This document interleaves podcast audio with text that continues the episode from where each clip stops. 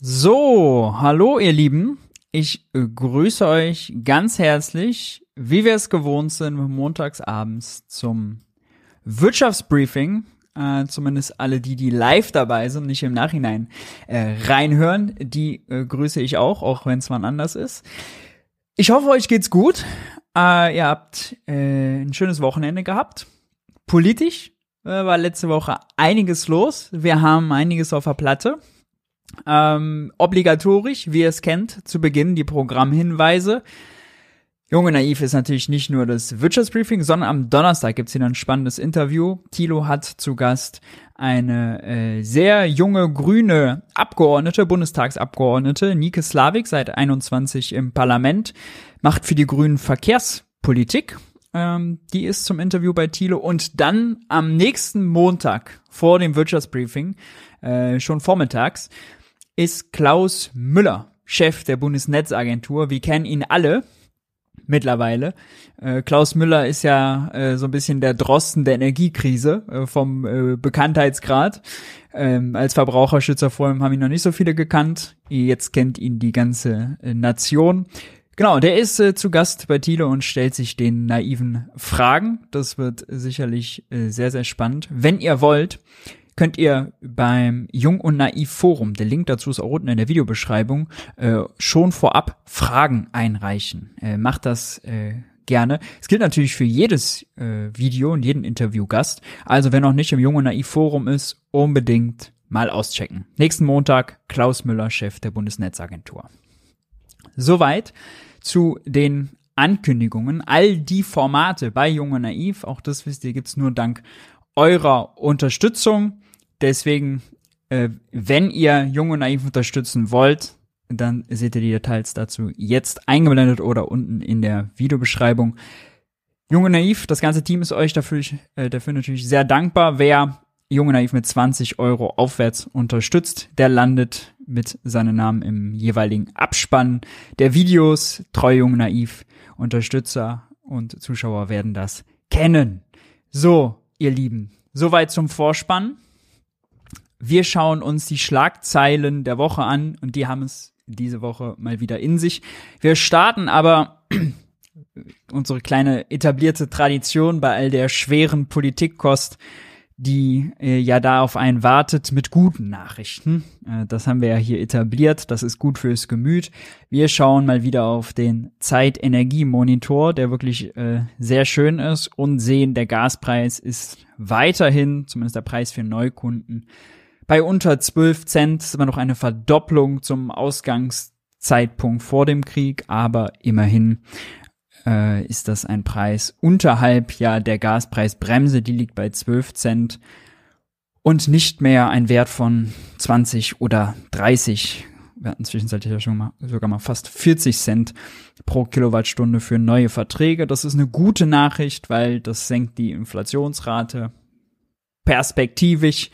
Äh, jetzt erstmal ja nur für die neuen Verträge. Wer Pech hatte und zum Beispiel hier in der Spitze, die wir sehen können, 22 Mitte des Jahres zum dem Zeitpunkt neue Verträge abschließen musste, ah, der, den hat es ganz übel erwischt mit teuren Preisen, aber dafür ist ja dann die Preisbremse da.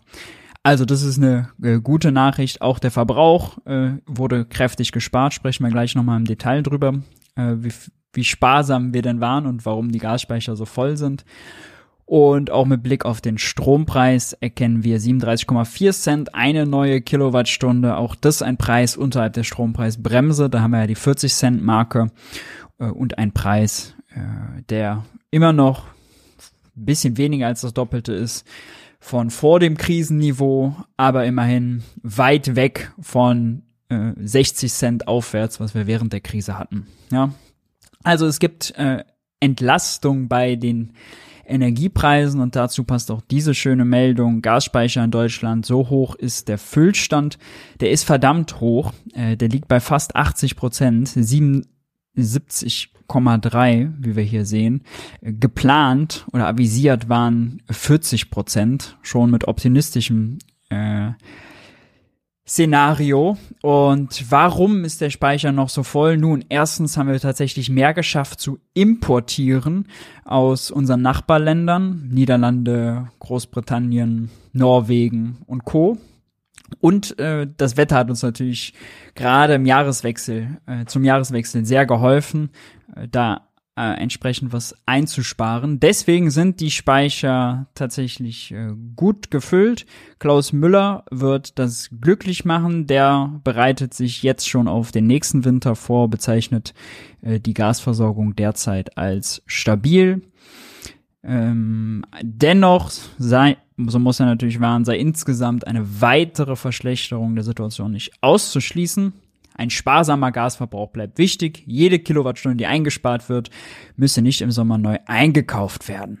Ja, das ist äh, doch gut.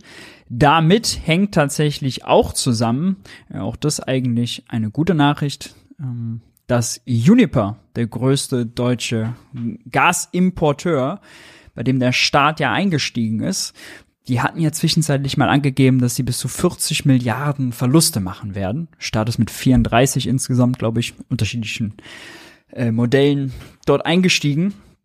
Aus den 40 Milliarden werden jetzt aber nur noch ungefähr 20 Milliarden für das Geschäftsjahr 22 zu, kommt man Unternehmenszahlen zufolge auf 13,2 Milliarden Euro Verlust. Hinzu kämen erwartete künftige Verluste von 5,9 Milliarden.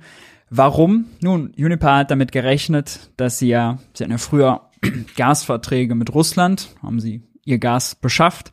Das hat dann jetzt nicht mehr funktioniert. Stattdessen hatten sie aber keine anderen langfristigen Verträge und mussten zu der Hochzeit, äh, zu dem Peak, den man jetzt hier beim Gas noch sieht, auch wenn das jetzt nicht der Börsenpreis ist, aber auch da waren die Börsenpreise eben extrem hoch, musste zu den Peakzeiten teuer einfach die Preise so nehmen, wie sie am Markt waren und das teure Gas dann äh, an der Börse zukaufen. Das hat für enorme Verluste gesorgt, weil das russische Gas war günstig, das neue Gas war teuer, weil es da keine langfristigen Verträge gab.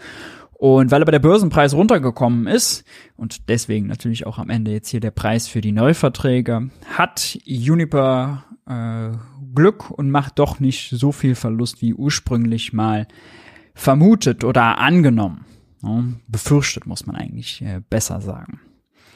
Es gibt noch äh, eine andere, ich sag mal, gute Nachricht. Äh, Sachsen-Anhalt will eigenen Windpark für Intel Gewerbegebiet bauen. Gut in Anführungszeichen. Also es ist natürlich gut, wenn wir wenn wir äh, solche Firmen wie Intel in Deutschland haben, wenn wir Chips herstellen in Deutschland, haben wir eine brutale Abhängigkeit ja gehabt, man das während der Pandemie gesehen. Ja, da äh, musste man lange auf Autos, auf iPads, auf Waschmaschinen, was auch immer warten auf die PlayStation 5, weil Chips gefehlt haben und Chipsmangelware waren. Das ist ein großes Projekt der Ampel oder generell der deutschen Wirtschaftspolitik, Deutschland äh, da ein bisschen unabhängiger zu machen und äh, in Deutschland und Europa Chips herzustellen. Umso besser, wenn die gleichzeitig dann noch günstigen Windstrom bekommen das Geschmäckle an dieser Meldung ist, Windparks bauen, das wissen wir, dauert in Deutschland immer lange. Wenn es aber um Großkonzerne geht, die man anlocken will, dann geht das doch alles ein bisschen äh, schneller. 24 soll das jetzt hier beginnen. Ja. Es hat ein bisschen Geschmäckle, warum nicht überall so? Äh, warum nur dann, wenn die, Konzerne anklopfen und unbedingt wollen? Aber im Grunde ist es ja eine gute Nachricht. Ja? Ähm, und es ist äh, vor allem interessant, dass äh, hier ein Windpark auch gebaut wird, um verlässlich günstigen Strom zu liefern. Denn das ist äh, eine Strom- und damit kostenintensive äh, Produktion. Und deswegen war der Wunsch explizit da, halt äh, einen Windpark hinzubauen. Ministerpräsident Haseloff ähm, hat das dort versprochen und zeigt natürlich auch so ein bisschen in Zukunft, wohin geht es, ja. Äh, auch grüner Strom als Wettbewerbsvorteil. Ja, man soll es nicht glauben, ist so. Ist so, ist so, ist so. Eine andere gute Nachricht, in an Ah, wir, wir kommen langsam zu den etwas schlechteren Nachrichten. Die Haken an den Nachrichten werden größer. Die 200 Euro Energiepauschale für Studierende, Soforthilfe haben sie das ja genannt, die in diesem Winter kommen sollte, die kommt jetzt bald. Bald kommt die. Die Antragsplattform, die Website, der Name für die Website. Das steht soweit, alles mehr oder weniger, sind noch rechtliche Hürden, aber es soll bald kommen. haben ja auch erst ein halbes Jahr gewartet, die Studenten, äh, die bitter darauf angewiesen sind. Dazu gab es auch in der Regierungspressekonferenz eine Nachfrage und die hören wir uns doch mal an.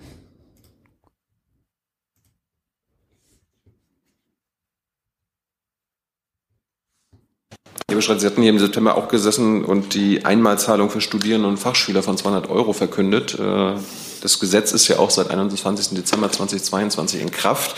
Die Studierenden warten aber immer noch auf ihr Geld. Also das ist ja mittlerweile ein Running Gag in den sozialen Medien. Also gestern war 150 Tage äh, hungern und warten. Wie lange müssen Sie dann noch warten? Und wie kann das überhaupt sein, dass ausgerechnet diese Einmalzahlung noch nicht da ist? Das würde ich gerne dem zuständigen Hebestreit hat gar keinen Bock auf die Frage. Fachministerium übergeben. Falls ich dann noch ergänzen muss, tue ich das sehr gern. Ja, vielen Dank für die Frage. Nicht nur pflichtschuldig, weil man sozusagen Gutes verkünden kann. Die Auszahlung geht ja an 3,5 Millionen Menschen in 16 Bundesländern unterschiedliche Ausbildungsstätten. Es ist also ein, ein Novum auch. Ich möchte auf die Äußerung der Ministerin bei dpa mich äh, fokussieren. Zitat, eine Auszahlung an rund 3,5 Millionen Menschen in 16 Bundesländern an unterschiedlichen Ausbildungsstätten hat es noch nicht gegeben. Sowohl die Antragstellung als auch die Auszahlung. Dafür sind neue Strukturen notwendig.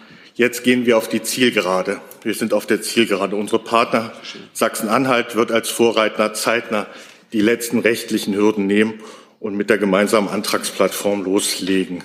Der Bund steht auch bereit. Soweit die Ministerin. Also es gibt nur noch rechtliche Hürden, die werden in den Ländern genommen. Ansonsten wird es zeitnah ausgezahlt werden. Das haben wir ja schon ein paar Wochen lang jetzt gehört, aber äh, das hilft den, den, den Betroffenen jetzt ja nicht. Äh, tut denn der Ministerin leid, dass man den Weg jetzt gegangen ist und seit fünf Monaten äh, diese Umsetzung verschleppt? Also man diese Antragsplattform die ist dann noch nicht da. Und bis man das beantragt hat und das Geld bekommen hat, dauert es ja dann auch immer noch länger. Also war dieser ganze Weg äh, ein Fehler, also diese neuen Strukturen zu schaffen. Der Weg war kompliziert, er war aber kein Fehler. Und Bund und Länder haben dort sehr schnell gearbeitet. Ähm, insofern. Fünf Monate, sehr schnell. Gibt es da keinen Grund, dass irgendetwas leid tut. Die 200 Euro werden kommen in diesem Winter, wie es die Ministerin gesagt hat.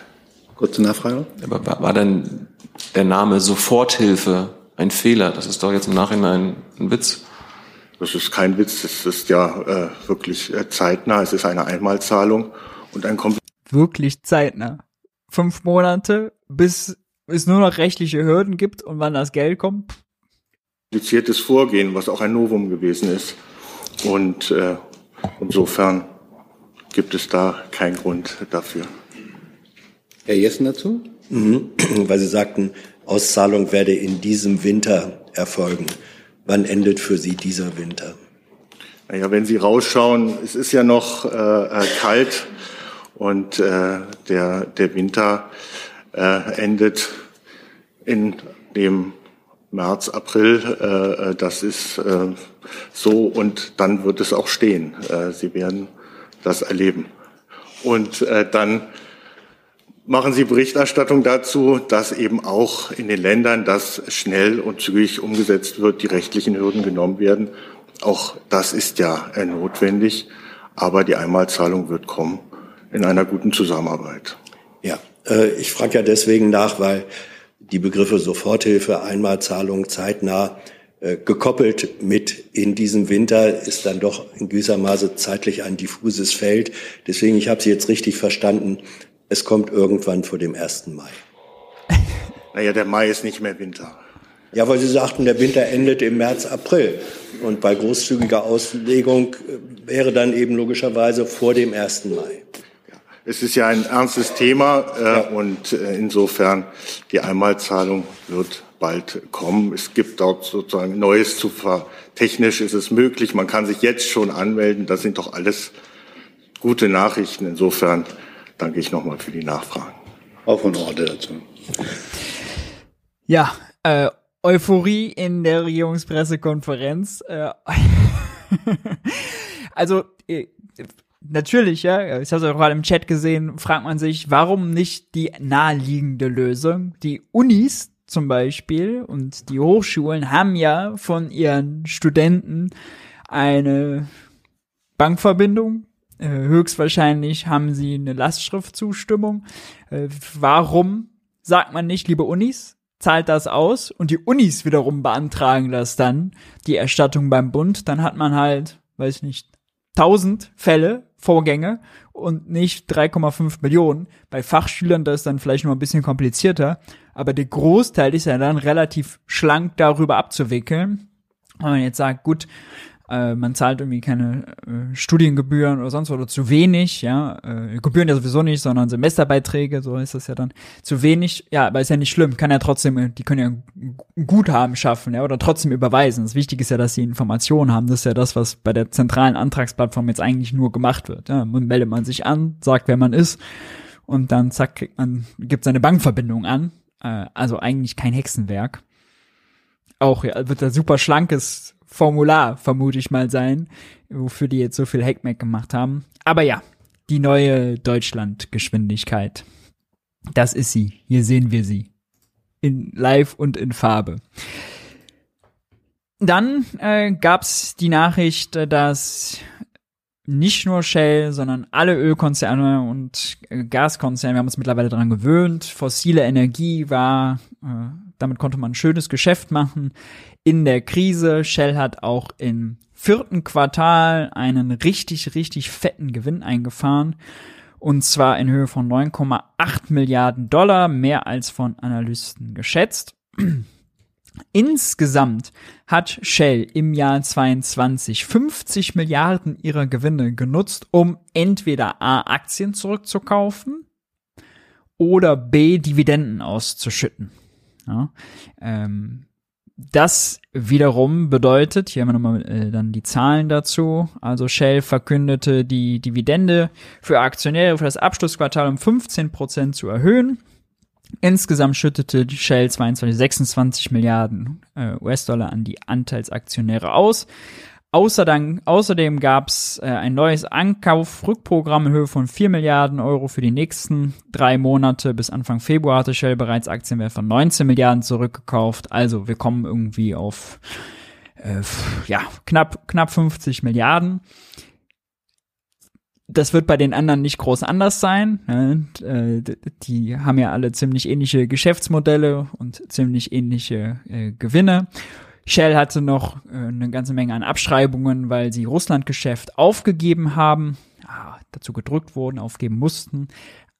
Jetzt ist aber natürlich interessant, dass Christian Lindner uns ja immer gesagt hat, Übergewinne, ah, die gibt's ja erstens gar nicht, und zweitens Übergewinnsteuer, Gott, die könnte man nicht machen, weil das wäre ja so investitionsfeindlich, ja. Auch die Ölkonzerne müssen natürlich investieren. Wir wollen doch, dass die investieren, ja. So, und jetzt unabhängig davon, dass Shell jetzt in Großbritannien sitzt und diese ganzen Details. Aber das Argument, wir besteuern nicht die Übergewinne der äh, Foss Ölkonzerne, weil die investieren sollen. Und jetzt sehen wir, wenn die so fette Gewinne machen, bedeutet investieren für die Aktien zurückkaufen und Dividenden ausschütten. Ja? Das, das bedeutet Investition. Das ist nicht die Investition, die Christian Lindner sich vorstellt. Leicht vertan. Also, äh, wann immer wir nochmal eine Diskussion darüber bekommen, tatsächlich ist damit die Diskussion noch nochmal aufgeploppt. Es war auch in der Regierungspressekonferenz, da gibt es auch eine Nachfrage dazu, wie viel der deutsche Staat denn jetzt davon sieht, weil es ja den EU-Energiekrisenbeitrag gibt. Das ist die Gewinnabschöpfung, die die EU vorgeschrieben hat, die Deutschland so umsetzt. Gerechnet wird mit einem niedrigen einstelligen Milliardenbetrag, weil die ziemlich lax ist, ziemlich große äh, Ausnahmen. Wie viel dabei herumkommt, das, da gibt's noch keine aktualisierten Schätzungen, sagt die Bundesregierung. Ja, äh, man darf abwarten. Dazu passt aber noch eine andere Meldung, ähm, auch aus der Regierungspressekonferenz. Und zwar gibt's ja eine Strompreisbremse und es gibt eine Gaspreisbremse und jetzt gibt's aber ja auch Leute, die zum Beispiel ähm, mit Öl oder mit Pellets heizen. Und für die sollte es ja den sogenannten Härtefallfonds geben. Da gab es auch eine Nachfrage zu. Und wie es um den Härtefallfonds aussieht, Ja, äh, nicht so gut, da wurde man Abgesprochenen nachgefragt. Vereinbarungen. Öl Und, äh, ja, ich habe eine Frage an Frau Baron. Es geht um die Härtefallfonds für Öl und äh, Pelletheizung. Wann äh, kommen die versprochenen Vereinbarungen dazu? Also Sie müssen, müssen hier verschiedene ähm, Hilfen unterscheiden. Es gibt die Härtefallhilfen für die KMU, für die kleinen und mittleren Unternehmen, für die Wirtschaft. Da ähm, sind die Abstimmungen mit den Ländern über eine Verwaltungsvereinbarung schon weit vorangeschritten äh, und da laufen die finalen Arbeiten. Und ich glaube, das, was Sie eher meinen, sind sozusagen die Härtefallhilfen für die Endverbraucher für, zum Thema Pellets, Öl und andere dezentrale Heizmittel. Da sind wir, sind Bund und Länder im Austausch. Einige Länder haben ja schon eigene Landesprogramme verabschiedet. Teilweise können bei den, bei den Landesprogrammen auch schon Anträge gestellt werden. Und die Vereinbarung zwischen Bund und Länder für die Bundesgelder, die sind gerade in der Abstimmung und laufen. Und wenn einzelne Länder jetzt schon eigene Programme haben, dann können diese Landesprogramme dann auch entsprechend angepasst oder aufgestockt werden, wenn die Bundesgelder dazukommen. Parallel dazu gibt es ja auch Hilfen für einkommensschwache Haushalte, die im Sozialgesetzbuch schon, schon umgesetzt sind. Und wie gesagt, für den Komplex äh, Bundeshilfen ähm, für, für Pellets und Öl oder andere dezentrale Heizmittel, da laufen die Abstimmungen zwischen Bund und Ländern. Ja, äh, Kraut und Rüben, die Länder sind dafür verantwortlich. Manche haben schon was gemacht, andere nicht. Die Antragsbedingungen sind von Land zu Land unterschiedlich, die Förderbedingungen sind unterschiedlich, die Fördermittel, die da eingesetzt werden, sind unterschiedlich. Während bei Gas und Strom einheitlich entlastet wird bundesweit, ist es bei Pellets und Öl nicht so. Äh, Gerade bei Heizöl ist das besonders bitter, weil der Heizölpreis besonders durch die Decke gegangen ist. Da gab's äh, auch Kostensteigerungen die weit über das Doppelte hinausgingen, äh, fast das Dreifache waren. Oh, manche hatten Glück, weil wenn man dann große Tanks hat, dann kann man die Bestellung ein bisschen strecken und so. Wer neu, best wer neu bestellen musste, hm, ist der Gelackmeierte. Und für die Betriebe ging das natürlich schnell. Da gibt's jetzt schon die Verwaltungsvereinbarung äh, für die Entlastung der Privatverbraucher. Dauert das natürlich noch ein bisschen. Und, und die Antwort ist ja ziemlich klar. Es gibt wieder Anträge und Bedingungen sind alle unterschiedlich. Also Kraut und Rüben, mal wieder Bund-Länder-Chaos. Man kann äh, damit nicht zufrieden sein. Äh, mit Deutschland-Geschwindigkeit hat auch das hier nichts zu tun. Eine andere Nachricht, die vor allem jetzt auch die Berliner Politik äh, ein bisschen geschockt hat, war die Verkündung von Vonovia, für 2023 den Neubau auszusetzen. Warum, sagen Sie nun? Äh, Vonovia sagt, das würde sich nicht lohnen, weil erstens die Zinsen sind gestiegen, sprechen wir nachher noch drüber, die Baukosten sind gestiegen, stimmt, äh, beides richtig, ja, ist teurer geworden dadurch und ähm, das würde sich nicht mehr äh, lohnen, äh, jetzt neu zu bauen bei den Konditionen, weil da müssten die Quadratmeterpreise von 18 oder 20 Euro den Quadratmeter aufrufen. Und das ginge ja nicht. Und Leon Bub und deswegen werden sie das jetzt stoppen. Ja, Gleichzeitig ist ja in Berlin Wahlkampf. Franziska Giffey, äh, SPD und äh, amtierende Ministerpräsidentin, die hat den Vorschlag gemacht, dass man ja die Mehrwertsteuer, äh, Mehrwertsteuer zum Beispiel senken sollte, wenn Firmen für äh, Sozialwohnungen bauen und günstig bauen. Und insgesamt gibt's gerade das Klima Franziska Giffey, unsere Bundesbauministerin, die ihr eigenes neues Ministerium bekommen hat. Die wollte eigentlich, dass 400.000 neue Wohnungen pro Jahr errichtet werden. Turns out, unrealistisch, hat sie selbst gesagt. Das Ziel wird gerissen, auch für, für 22 auch schon meilenweit verfehlt, um 100.000 Wohnungen. Und äh, in dem Klima ist es natürlich für so einen Riesenkonzern wie Vonovia äh, extrem günstig, solche Botschaften zu setzen, um dann politisch für sich was rauszuhauen. Ja?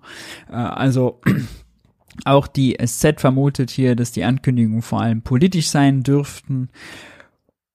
Insgesamt ist trotzdem aber tatsächlich äh, Wohnungskrise, muss man sagen. Äh, wenn man sich jetzt hier mal anguckt, die neuen Genehmigungen monatlich, Äh, da sieht man ganz klar einen Trend, die gehen zurück. Ja, also es gibt weniger Genehmigungen. Das heißt jetzt noch der Auftragsbestand von November, minus 16,3 Prozent zum Vorjahresmonat. Schlecht sieht's auch beim Auftragseingang im Bauhauptgewerbe aus. Hier ist auch noch die Novemberzahlen. Minus 5,6 Prozent zum Vormonat. Hier sieht man auch in der Grafik ganz klaren Trend nach unten wir haben äh, Wohnungskrise und wir müssten eigentlich viel bauen und jetzt haben wir auf einmal Baustopp und Baukrise. Das ist äh, besonders bitter. Was tun, fragt man sich. Wie gesagt, Franziska Giffey macht den Vorschlag, lasst uns doch den privaten Konzernen, wenn sie für Sozialbau bauen, die Mehrwertsteuer erlassen. Das wäre ein krasser Kostenvorteil weil bei der Mehrwertsteuer ist ja sonst, oder bei Umsatzsteuer ist ja sonst so, dass man sagt, hey, aber bei, bei, den Firmen bringt das ja gar nichts, das ist ja linke Tasche, rechte Tasche, weil die die auch als Vorsteuer abziehen und so. Aber, aber, aber, aber beim Bauen ist es nicht so, weil quasi äh, es da keinen Endverbraucher gibt. Ja? Wenn Vonovia baut, ist Vonovia selber der Endverbraucher. Und wenn sie dann vermieten, dann werden sie natürlich die Umsatzsteuer als Kostenfaktor, sagen wir, überwälzen. Ja, aber sie können dann bei der Miete nicht 19% Umsatzsteuer absetzen. Also das geht nicht. Deswegen ja, wäre der Vorschlag von Giffey eine Kostensenkung für Vonovia. Die Frage ist, muss man jetzt in so einem Umfeld, gerade in Berlin, ja, wo der, wo die Nachfrage nach Wohnungen ja das Angebot um übersteigt, bei weitem übersteigt, wo Neuverträge sehr häufig Indexmieten, äh, Indexmietregelungen beinhalten, wo der Quadratmeterpreis mal locker und schnell äh, deutlich größer ist als 20 Euro pro Quadratmeter, ja, wo, wo Novia da Tränen verdrückt, äh, wo äh, die ist, also jede Wohnung, die irgendwo nicht in, keine Ahnung, Buxtehude liegt, verkauft werden kann und vermietet werden kann, ähm, wo es die Leute Schlangen stehen. Ja, also muss man da tatsächlich jetzt dem privaten muss man die Privaten da so subventionieren? Muss man sich da so ankuschen an die? Oder kann man nicht stattdessen zum Beispiel das Geld nutzen, um die landeseigenen Wohnungsbaugesellschaften ein bisschen zu peppen, damit die Sozialwohnungen bauen? Das wäre die Alternative. Interessant ist außerdem der Vorschlag von der IG Bau, die Gewerkschaft, die fordern, dass der Bund mit 25 Prozent plus eine Aktie bei Vonovia einsteigt, um Sperrminorität zu haben, um da entsprechend Mitspracherecht zu haben und sowas wie einen Neubaustopp äh, dann eben nicht so einfach sich gefallen zu lassen. Sehr interessanter äh, Vorschlag, wie ich finde. Und ja, insgesamt äh, muss man sagen, äh, ist beim Bauen sowieso ein ziemlich bitteres Thema. Die Diskussion haben wir ja schon äh, ewig, ja, auch in äh, Berlin ja den Mietendeckel, der dann gekippt wurde mit dem äh, mit dem äh, Bürgerentscheid, der Volksentscheid, der natürlich äh, noch nicht umgesetzt wurde, denn den Giffey jetzt sagt, oh, das kann ich nicht machen, weil wir haben ja Wohnungsmangel und ah, da jetzt zu enteignen, das wäre die falsche, das wäre das falsche Signal, ja. Sehr schwierige Diskussion und ökonomisch ist der Wohnungsmarkt eben so schwierig, weil das Land ist begrenzt, auf dem man bauen kann. Äh, es ist eben sehr Planungsbürokratie aufwendig. Und es gibt diesen, Ökonomen nennen das den typischen Schweinezyklus, ja, also wenn wenn die, äh, wenn, wenn, wenn Wohnraum knapp ist, ja, wenn die Preise durch die Decke gehen, wenn die Nachfrage boomt, das Angebot knapp ist, dann dauert es ja ewig, bis man das Angebot ausweitet. Und äh, weil man das nicht schnell ausweiten kann, gibt es eine Überreaktion, ja, wird quasi viel zu viel gebaut äh, und dann sinken die Preise und dieser Schweinezyklus ist quasi äh, dann das Problem, dass man permanent eben so schwing, äh, schwankende Preise hat. Erst äh, erst jetzt wie in Berlin zum Beispiel, dass sie durch die Decke gehen, dann ist die Gefahr, dass die halt äh, nachher zu gering sind. Ja, für alle Berliner wird man, das wird das jetzt klingen wie ein Luxusproblem. Ja, also äh, Wohnungsmarkt, schwieriger Markt. Hm. Berlin investiert äh, auch abseits des normalen Haushalts schon in äh, Wohnungsbau, allerdings damit können sie sogar die Schuldenbremse umgehen, könnte man das mächtig aufstocken. Hier ist dann ein limitierender Faktor, unter anderem auch wieder Baumaterialien und Handwerker. Thema Fachkräfte auch. Sprechen wir nachher nochmal drüber.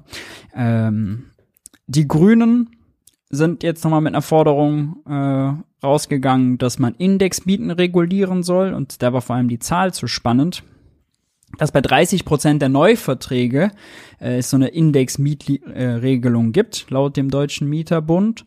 Und ähm, für Berlin geht der Mieterbund davon aus, dass sogar bis zu 70 Prozent der neuen Mietverträge eine Indexierung vorsehen. Ja, guter Vorschlag, denn ökonomisch gibt es natürlich keinen Grund. Ja, also wenn die Inflationsrate steigt, weil wir Energiekrise haben, dann gibt es keinen Grund, warum jetzt ein Vermieter den Preis entsprechend, den Mietpreis entsprechend der Inflationsrate anpassen muss. Ja, weil wenn Energie teurer wird, dann kann er das über die Nebenkosten eins zu eins weitergeben. Die Unterhaltung der Wohnung, solange der auch jetzt nicht groß saniert werden muss oder so, hat er ja keine groß steigenden Kosten. Ja, durch die Zinsen gibt's vielleicht bisschen höhere Kapitalkosten. Okay, aber äh, man muss also dieses Gesetz dann oder diese Regelung einfach gleich entsprechende Inflationsrate anzupassen.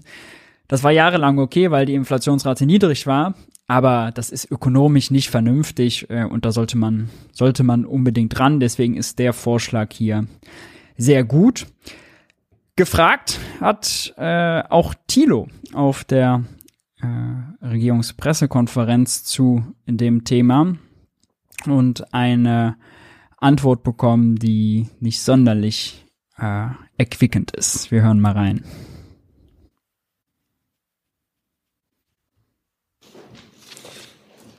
Herr Bestreit, der Kanzler hat ja gestern in Marburg bei einem Bürgerdialog gesagt, die 400.000 Wohnungen pro Jahr, die gebaut werden müssen, das ist weiterhin das Ziel.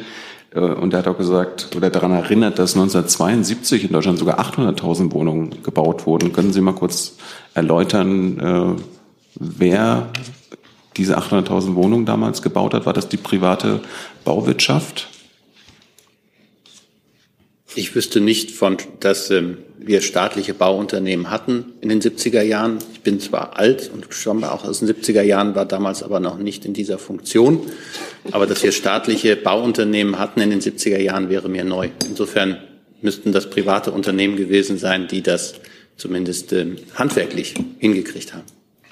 Gab es denn da andere, damals andere Vorschriften, auf die sich Herr Scholz bezogen hat, die es äh, heute gibt? Also, dass es damals im Westdeutschland ging, 800.000 Wohnungen pro Jahr zu bauen und wir das heute nicht mehr hinbekommen. Und Frau Steffen, äh, die private Bauwirtschaft, äh, die steckt ja gerade in der Krise und tut alles dafür, jetzt zu sparen und alle möglichen Projekte einzustampfen.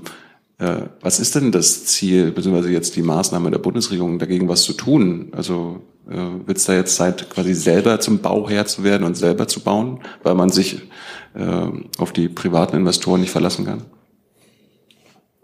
Ich glaube, die 800.000 Wohnungen, auf die sich der Bundeskanzler bezieht, waren in Westdeutschland und Ostdeutschland gemeinsam. Das Zweite ist, dass man sagen muss, dass wir natürlich von ganz anderen, also wenn Sie allein die die umweltrechtlichen Prüfungen von damals mit den heutigen vergleichen, ist das, glaube ich, ähm, deutlich aufwendiger und dadurch auch gibt es ja die Bestrebung, auch innerhalb der Bundesregierung im Planungsrecht, äh, Planungsrecht gewisse Beschleunigungen hinzukriegen. Darüber diskutieren wir, da sind wir dran. Ähm, das wäre vielleicht der Teil der Antwort, den ich zuliefern kann. In Ostdeutschland hat der Staat gebaut. Da haben Sie recht. Frau Steffen. Also ich kann Ihnen sagen, dass der Staat nicht vorhat zu bauen im Vergleich zum Modell in Ostdeutschland. Es ist aber so, dass wir die, ähm, die Förderung zum Beispiel für den sozialen Wohnungsbau, das wissen Sie, Herr Jung, ja erheblich äh, erhöht haben auf 14,5 Milliarden bis 2026. Es ist in der Tat so, dass die ganze Bau- und Immobilienwirtschaft sich im Moment in einer, ich würde mal sagen, ein, einer sehr starken Umbruchphase befindet. Und ähm, wir in dieser Umbruchphase aber tatsächlich gesagt haben, wir verändern auch unsere Förderkonditionen, also gehen weg von diesem, ähm, von diesem Gießkannenprinzip mehr oder weniger und ähm, setzen unsere oder ändern unsere Förderung äh, dahin, dass wir eben sagen, wir setzen soziale Kriterien und ökologische Kriterien an und ähm, haben jetzt auch äh, zum 1. März werden dort auch eine ähm, neue Förderung von klimafreundlichem Neubau initiieren mit 750 Millionen pro Jahr und ab 1. Juni 350 Millionen für Familien, die bauen wollen. Alles Kleckerbeträge. Wir halten fest, 400.000 war das Ziel. Das wird wurde unterschritten und wird auch im nächsten Jahr nicht erreicht. Da auch gerissen. Die Privaten sind in der Krise. Es wäre jetzt unbedingt notwendig, vor allem neuen Sozi neue Sozialwohnungen zu haben. Ökonom Peter Bofinger zum Beispiel äh, hat heute auf Twitter äh, gesagt, wann kommt das 50 bis, ich glaube 50 bis 100 Milliarden war die Größenordnung, äh, Programm des Bundes für Sozialbau wo bleibt das? Ja? Und trotzdem, also die Regierung, die Ampel ist sich sicher, nein, der Bund will nicht selber bauen. Außerdem gäbe es auch hier schöne Konstellationen, wie man die Schuldenbremse umgehen kann, wenn zum Beispiel die BIMA, die Bundesanstalt für Immobilienaufgaben, wenn die mit mehr Eigenkapital ausgestattet würde, dann wäre das eine finanzielle Transaktion, ähnlich so wie bei der Aktienrente. Und dann könnte man mit Milliarden losmarschieren und bauen. Sozialwohnungen bauen an der Schuldenbremse vorbei. Christian Lindner könnte stolz präsentieren, dass er die Schuldenbremse einhält. Es wäre so schön und einfach, wenn man wollte. Aber nein, man will nicht.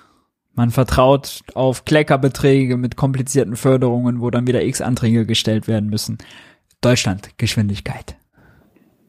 Gibt es weitere Fragen zu diesem Komplex? Herr Jessen.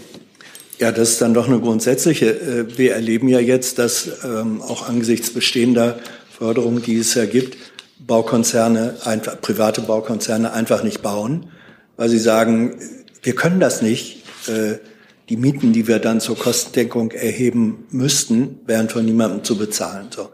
Das bedeutet doch ähm, eine Sackgasse, in der sich die, sagen wir, Bauwirtschaft oder das Bauen befindet. Welches ist der struktureller Ausweg, den die Bundesregierung verfolgt, um aus dieser Sackgasse rauszukommen? Also ich glaube, wir sind hier noch im Bereich der Ankündigungen. Ähm, wir nehmen das natürlich auch wahr, dass angekündigt wird, Baustopps einzuführen. Ähm, es ist aber so, dass äh, wir festgestellt haben, dass diese Förderung, wie sie vorher stattgefunden hat, nicht nur Ankündigungen, ich habe eben die Zahlen gezeigt, ne? Äh, Auftragseingänge, Genehmigungen, alles äh, im Abwärtstrend. Nicht dazu geführt hat, dass die Zahl der Wohnungen erheblich gestiegen ist. Also auch in 2021 sind wir unter 300.000 Wohnungen pro Jahr geblieben. Es kann also nicht die, der, die Schlussfolgerung sein, dass wir bei dieser Milliardenförderung bleiben, wie sie früher war. So. Also insgesamt ist es, glaube ich, ein Kraftakt, den beide Seiten zu tun haben. Ähm, seitens der Politik denke ich, dass wir hier im Bereich der Planungs- und Genehmigungsverfahren deutlich schneller werden müssen und es den Unternehmen erleichtern müssen, hier schneller Wohnungen auf die Straße oder auf das Bauland sozusagen zu bringen. Ähm, Pressesprecherin von Gavitz oder äh, Pressesprecherin von Christian Lindner? Man weiß es nicht. Ja, also die Floskeln kenne ich eher von unserem Finanzminister. Da kann ich Ihnen sagen, dass wir vorhaben, in diesem Jahr zusammen mit dem Land Mecklenburg-Vorpommern die digitale Bauakte voranzubringen bis Ende dieses Jahres und äh, inklusive der Tatsache, dass man dort dann auch die Bauanträge in den Ämtern ähm, weiter prozessieren kann. Aber ein Ansatz, der ähm, Wohnen und das Recht auf bezahlbaren Wohnraum sozusagen als öffentliche Infrastrukturaufgabe äh, ansieht, wie etwa ein Gesundheitswesen. Eine solche Überlegung stellt die Bundesregierung nicht an, die dann ja erhebliche Konsequenzen haben könnten. Wir brauchen den frei finanzierten Wohnungsbau in Deutschland. Das ist das Fazit. Wir brauchen den frei finanzierten Wohnungsbau. Bitte keine strukturellen Lösungen. Dafür ist nicht die Zeit. Wir brauchen ja die Deutschlandgeschwindigkeit. Ja, so viel Trauriges zum Wohnen. Wir schließen ab mit einer neuen, einer neuen, äh, dem neuen Korruptionswahrnehmungsindex 22, sind wir von Transparency International herausgegeben. Deutschland ist, wie zu erwarten war, einen Platz abgerutscht, vor allem weil Geldwäsche im Immobiliensektor in Deutschland wir haben ganz oft in Verbindung mit zum Beispiel Sanktionen gegen russische Oligarchen darüber gesprochen. Wem gehören wirklich die Villen am Tegernsee, wo doch eigentlich jeder weiß, die sind von Alisha Usmanov. Ja, die sind gemeldet über Schachtelkonstruktionen in Steueroasen, über äh, Anwalts- und Fondskonstrukte, wo dann der Name der wirtschaftlich Berechtigte nimmt nicht. Alisha Usmanov ist Putins Lieblingsoligarch. Ja, all das hat äh, zu Recht dafür geführt, dazu geführt, dass Deutschland abgerutscht ist, ein, abgerutscht ist, ein Platz auf Platz neun. Äh, lustigerweise wird ebenso, werden ebenso beim Thema Korruption die Maskendeals äh, erwähnt. Hier zum Beispiel eine, bei der Maskenaffäre soll eine PR-Managerin für die Vermittlung von Maskengeschäften zwischen Gesundheitsministerium Jens Spahn und der Schweizer Firma Emix äh, Provision in Milliardenhöhe, Millionenhöhe bekommen haben. Es handelt sich um ungewöhnlich teure Schutzmasken zum Preis von 8,90 Euro, weit über Marktniveau. Außerdem Aserbaidschan-Affäre. Ja, also die äh, korrupte CDU-Politiker und äh, CDU und CSU-nahen Lobbyisten, wir hatten sie letzte Woche in der Sendung, hier natürlich äh, Andrea Tandler, ähm, die die Maskendeals da eingefädelt hat mit ihrem Partner über die Firma Little Penguin, die ja äh, jetzt in Untersuchungshaft sitzt. Das war die Meldung, die wir letzte Woche in der Sendung hatten. Äh, die bringen Deutschland sogar beim äh, Antikorruptionsindex oder Korruptionswahrnehmungsindex äh, ins Hintertreffen. Ja, zu Recht, zu Recht. Apropos Hintertreffen, es gibt jetzt eine neue Umfrage die äh, zum die Leute gefragt hat, ob sie denn das 49-Euro-Ticket im Nahverkehr nutzen wollen. FAZ hat berichtet, Befragungen im November und Dezember haben ergeben, dass nur 15 Prozent der Leute angeben, das Deutschland-Ticket regelmäßig zu kaufen und nutzen zu wollen. Äh, das RWI Leibniz-Institut hatte das äh, äh, ich glaube, die durch Studie und die Befragung gemacht, äh, zumindest äh, in Auftrag gegeben. Und weitere 10% der Befragten seien noch unentschieden gewesen. Äh, die allermeisten wollen das digitale Ticket eher wahrscheinlich nicht abonnieren. Interessant ist dann noch, dass äh, am Ende äh, hier zum Beispiel Verkehrsforscherin Gernot Liedke von der Technischen Universität Berlin ergänzt. Gespräche mit Käufern des 9-Euro-Tickets deuten darauf hin, dass viele Gelegenheitsnutzern von Bus und Bahn der Preis für das 49-Euro-Ticket zu hoch sei. Er geht davon aus, dass alle Zielka Zeitkartenbesitzer das Deutschland-Ticket abonnieren werden. Manche, die den Nahverkehr einige Male im Monat nutzen, würden von Einzelfahrkarten auf das 49-Euro-Ticket wechseln und danach häufiger auf Autofahrten verzichten. Hier findet die hauptsächliche Entlastungswirkung für die Umwelt statt. Wer allerdings äh, Gelegenheits- oder Impulskäufer ist, der ist da raus. Und hier kann ich mal wieder aus meiner eigenen Erfahrung reden. Äh, am Wochenende habe ich auch in meiner Berliner Zeitungskolumne über die Bahn geschimpft, über die Preise im Fernverkehr, aber ich kann auch jedes Mal, wenn ich von Berlin in die Heimat nach Mönchengladbach pendel, äh, die Krise bekommen, wenn ich äh, für die Strecke vom Düsseldorf Hauptbahnhof zum Mönchengladbacher Hauptbahnhof mit RE oder S-Bahn 25 bis 30 Minuten, je nachdem, einen stolzen Preis für eine Einzelfahrt von 13,60 Euro bezahlen muss. So, und wenn ich äh, zweimal im Monat in Gladbach bin, äh, Familie, Freundin, die einzig wahre Borussia besuchen, dann habe ich da wahrscheinlich vier Fahrten. Dann ist viermal 13,60 Euro immer noch ein ärgerlicher Preis, weil absurd teuer. Aber das Deutschland-Ticket lohnt sich immer noch nicht. Äh, vielleicht in Kombination mit meinem äh, Berlin-Ticket, äh, das dann schon. Aber ja, man müsste, das zeigt einfach die 49 Euro. Die sind zu hoch, wenn man solche Einzelfahrten kompensieren äh, will und wenn man Bus und Bahn wirklich konsequent für alle und mit Klimaschutz Ambitionen im Hintergrund fördern will. Ja. Am besten wäre natürlich das Motto einfach einsteigen. Das sind wirklich Kleckerbeträge, über die wir hier reden. Das sind drei Milliarden Euro, die das 49 Euro kostet. Selbst das 9-Euro-Ticket hätte für immer 15 Milliarden gekostet. Vielleicht 17 Milliarden. Äh, aber angesichts des Nutzens und so, ja, brauche es euch nicht erzählen, wir haben hier häufig genug darüber gesprochen, ist es einfach ärgerlich. Ärgern tun sich auch die Norweger. Äh, die haben nämlich einen riesigen Staatsfonds und der musste zuletzt bittere Verluste vermelden von 152 Milliarden Euro. Die ganzen Gewinne oder Steuereinnahmen, besser gesagt, aus der Gas- und Ölindustrie fließen da rein. Äh, der Fonds ist riesig mit äh, wie viel haben sie? Äh, 1,15 Billionen Euro, 300 230.000 Euro pro Norweger, also eine ganz andere Größenordnung als unsere 10 Milliarden Aktienrente. Und ja, warum haben sie diesen Verlust gemacht? Einfach weil die Aktienmärkte 22 nicht performt haben. Die investieren vor allem im Ausland. Ist das jetzt ein Argument gegen die Aktienrente? Äh, ist ja die berechtigte Frage. Und da würde ich sogar sagen, nein, es gibt bessere Argumente gegen die Aktienrente, denn breite äh, Aktienanlagen über lange Zeithorizonte, wo man immer wieder anlegt, wo man immer wieder breit anlegt, wo man verschiedene Einstiegszeitpunkte hat, die sind eigentlich relativ safe. Natürlich kann man in einem Jahr wie jetzt hier Verlust haben, aber die Jahre davor hat zum Beispiel der Fonds sehr, sehr gut performt. Und deswegen ist so dieses Risiko, oh, wenn wir jetzt da so eine Aktienrente machen oder so einen Staatsfonds, dann kann der pleite gehen, eigentlich das kleinere Risiko. Ja, weil wenn auch jetzt der norwegische Staatsfonds da pleite gehen äh, würde, weil er irgendwie noch krassere Verluste hätte, ja. Also diese richtige Crash-Gefahr, ja, die existiert eigentlich nicht.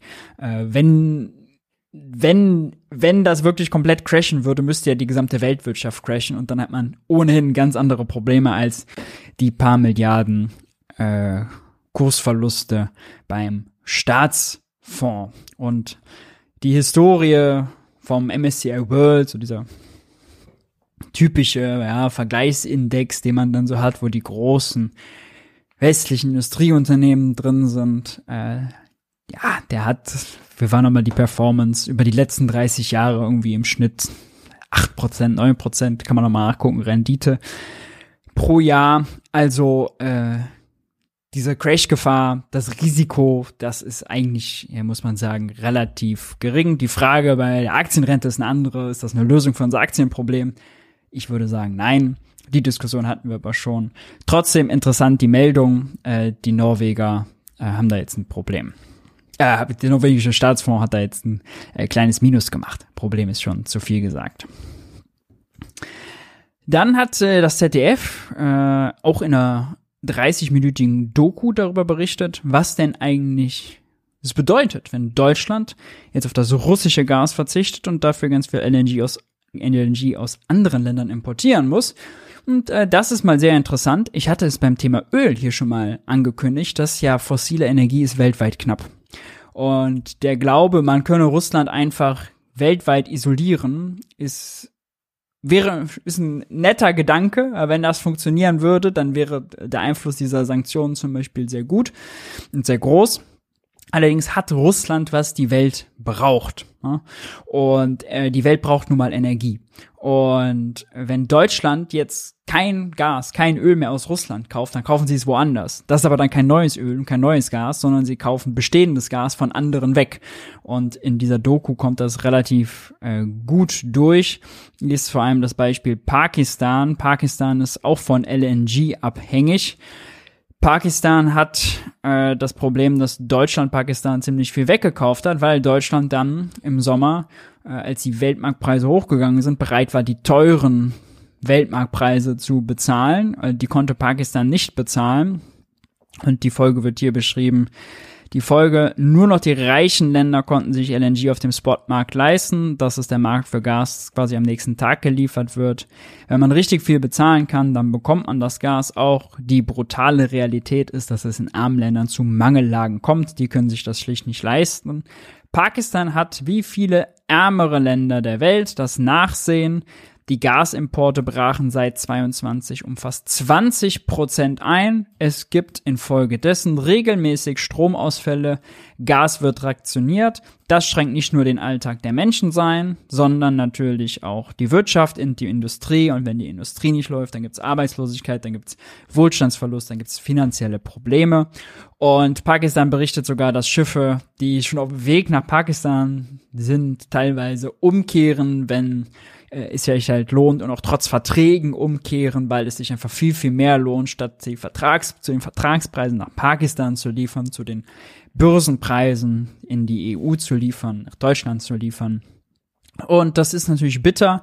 Habeck räumt diese äh, Rücksichtslosigkeit auch ein, sagt hier, für den letzten Sommer war es so, dass Europa und auch Deutschland in Europa seine Not auch zu Lasten von anderen Ländern gelindert hat. Das ist eindeutig der Fall. So, äh, und was für Gas stimmt, stimmt natürlich auch für Öl, stimmt zum Teil natürlich auch für Kohle, aber bei Öl und Gas ist es eben besonders gravierend. Bedeutet, bei den Sanktionen haben wir Drittländer getroffen, wie zum Beispiel Pakistan, die selbst gar keine Sanktionen gegen Russland erlassen haben, äh, deren ärmere Bevölkerung auch einen Preis für die deutsche Sanktionspolitik trägt. Und das muss natürlich nicht heißen, dass die Sanktionen per se falsch sind, sondern das ist einfach vielleicht ein blinder Fleck, den wir bisher hatten, die Politik bisher hatte. Ich habe es in meinem Buch, Der neue Wirtschaftskrieg, schon äh, auf jeden Fall mit drin.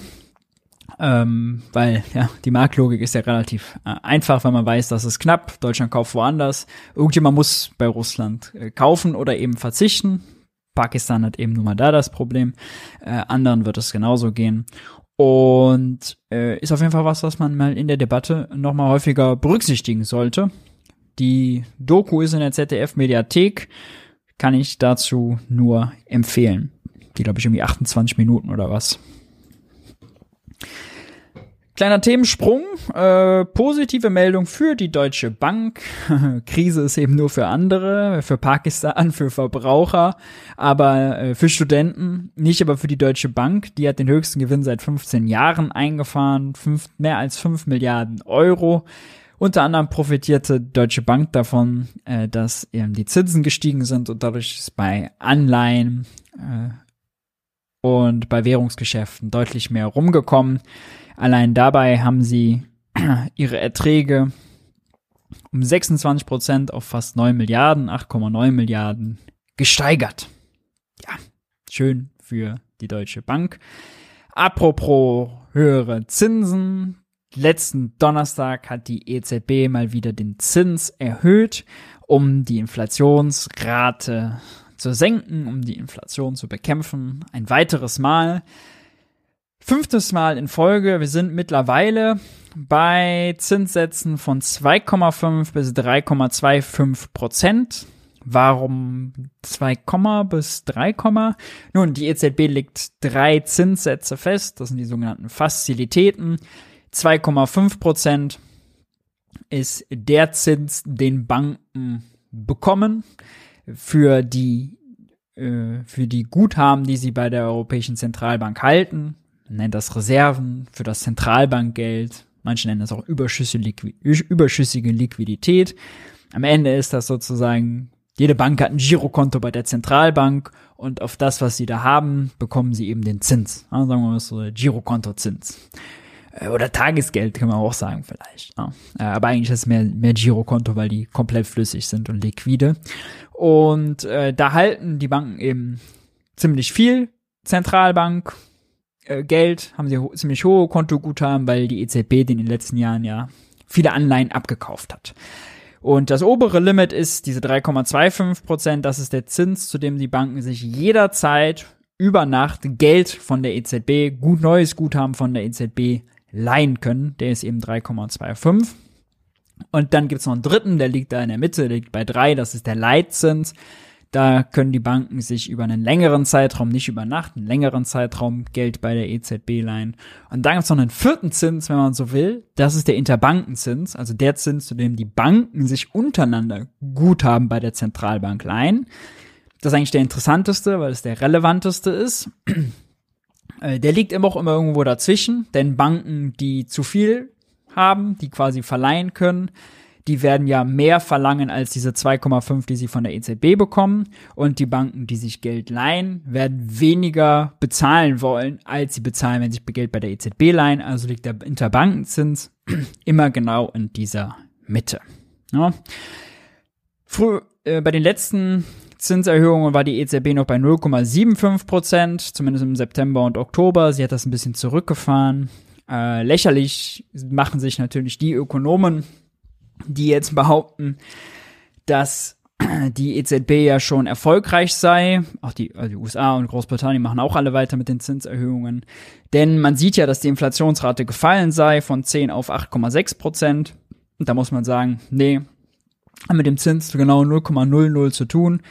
Die Inflationsrate ist gefallen, weil Energie günstiger geworden ist und weil die Politik eingegriffen hat und zum Beispiel mit dem Dezemberabschlag äh, die Verbraucherpreise de facto gesenkt hat. Ja? Also es sind die internationalen Börsenpreise und es ist das Handeln der Regierung. Es hat nichts mit dem Zins zu tun. Äh, Im Gegenteil, wir sehen jetzt gerade beim Bauen, dass der Zins dafür mächtig, mächtig Verwerfungen sorgt. Dann gab es noch eine Meldung, äh, Finanzwende beim Spiegel platziert. Ähm, das ist für mich so ein Beispiel davon, wo ein Skandal konstruiert wird, äh, wo er eigentlich nicht ist. Ähm, das hat auch auf Twitter für mächtig Diskussionen gesorgt und zwar mit der Schlagzeile Europäische Zentralbank, deutsche Banken kassieren Milliarden von der EZB, während Deutschlands Sparer weiter Darben verdienen. Kreditinstitute prächtig an der Geldpolitik der EZB. Laut einer Schätzung winken ihnen allein 23, gut 27 Milliarden Euro. Was ist gemeint? Nun, die EZB hat fünfmal in Folge den Zins erhöht. Aber bei den Sparern und Sparern kommt das bisher wenig an. Gerade mal 0,7 äh, Prozent Zinsen bieten die deutschen Kreditinstitute im Schnitt. Und ähm, bei den Banken wiederum sehe das ja deutlich besser aus. Die Sparer bekommen nur 0,7. Die Banken wiederum kriegen aber ja die 2,5 Prozent Einlagezins von der EZB, ja, wie gerade erklärt, für Guthaben, das sie bei der EZB haben. Und da sie eben extrem viele Guthaben da haben, macht das mit diesem Zinssatz multipliziert 25 Milliarden Euro an Zinseinnahmen für die Banken. Das könnte doch nicht gehen. Das wären risikolose Erträge für die Finanzinstitute. Die würden gepempert damit. Äh, wenn der Zins noch weiter steigt, dann würden ja die Einnahmen noch höher sein.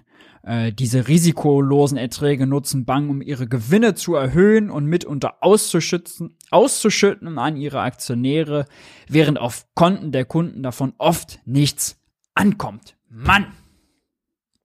So. Man könnte jetzt meinen, das wäre ein Aufreger, ist aber tatsächlich kein Aufreger, denn wenn man Geldpolitik versteht, weiß man, dass das nun mal die logische Schlussfolgerung ist.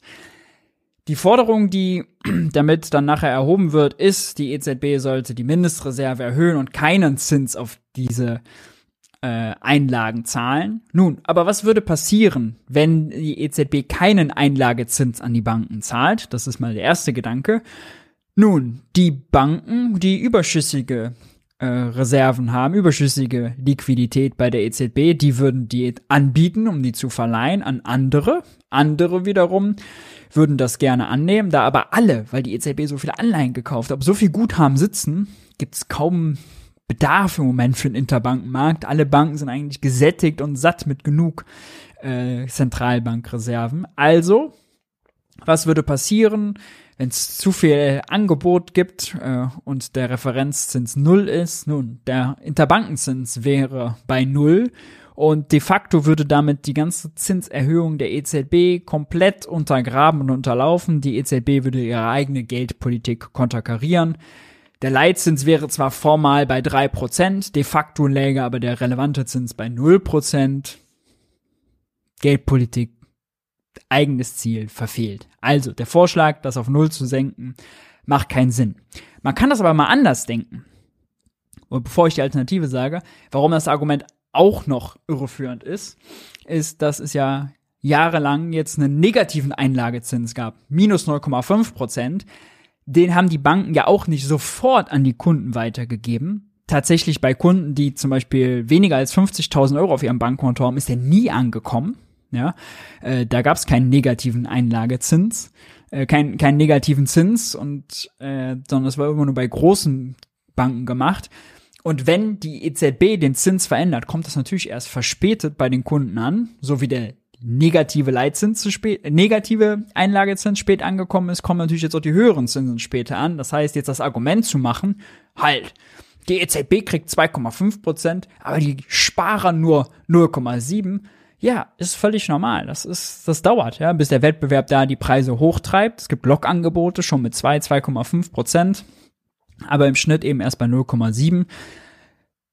Natürlich äh, ist äh, bei Banken Wettbewerb und natürlich kommt das erst später an. Ja, ähm, wenn man das aber mal zu Ende denkt, ja, was bedeutet denn eigentlich ein positiver Leitzins? Ja, bedeutet das nur, oh, die Banken, die unverschämten Banker machen jetzt da Gewinne? Nein, das bedeutet im Endeffekt, alle, die Geld haben, alle, die auf Geld hocken, machen risikolos Zinserträge. Das sind ja nicht nur die Banken. Ja, auch die Banken, wenn die es weitergeben, dann würde das nicht bei den Banken bleiben, sondern an die weitergegeben werden, die eben viel sparen. Wer ist es, der viel spart?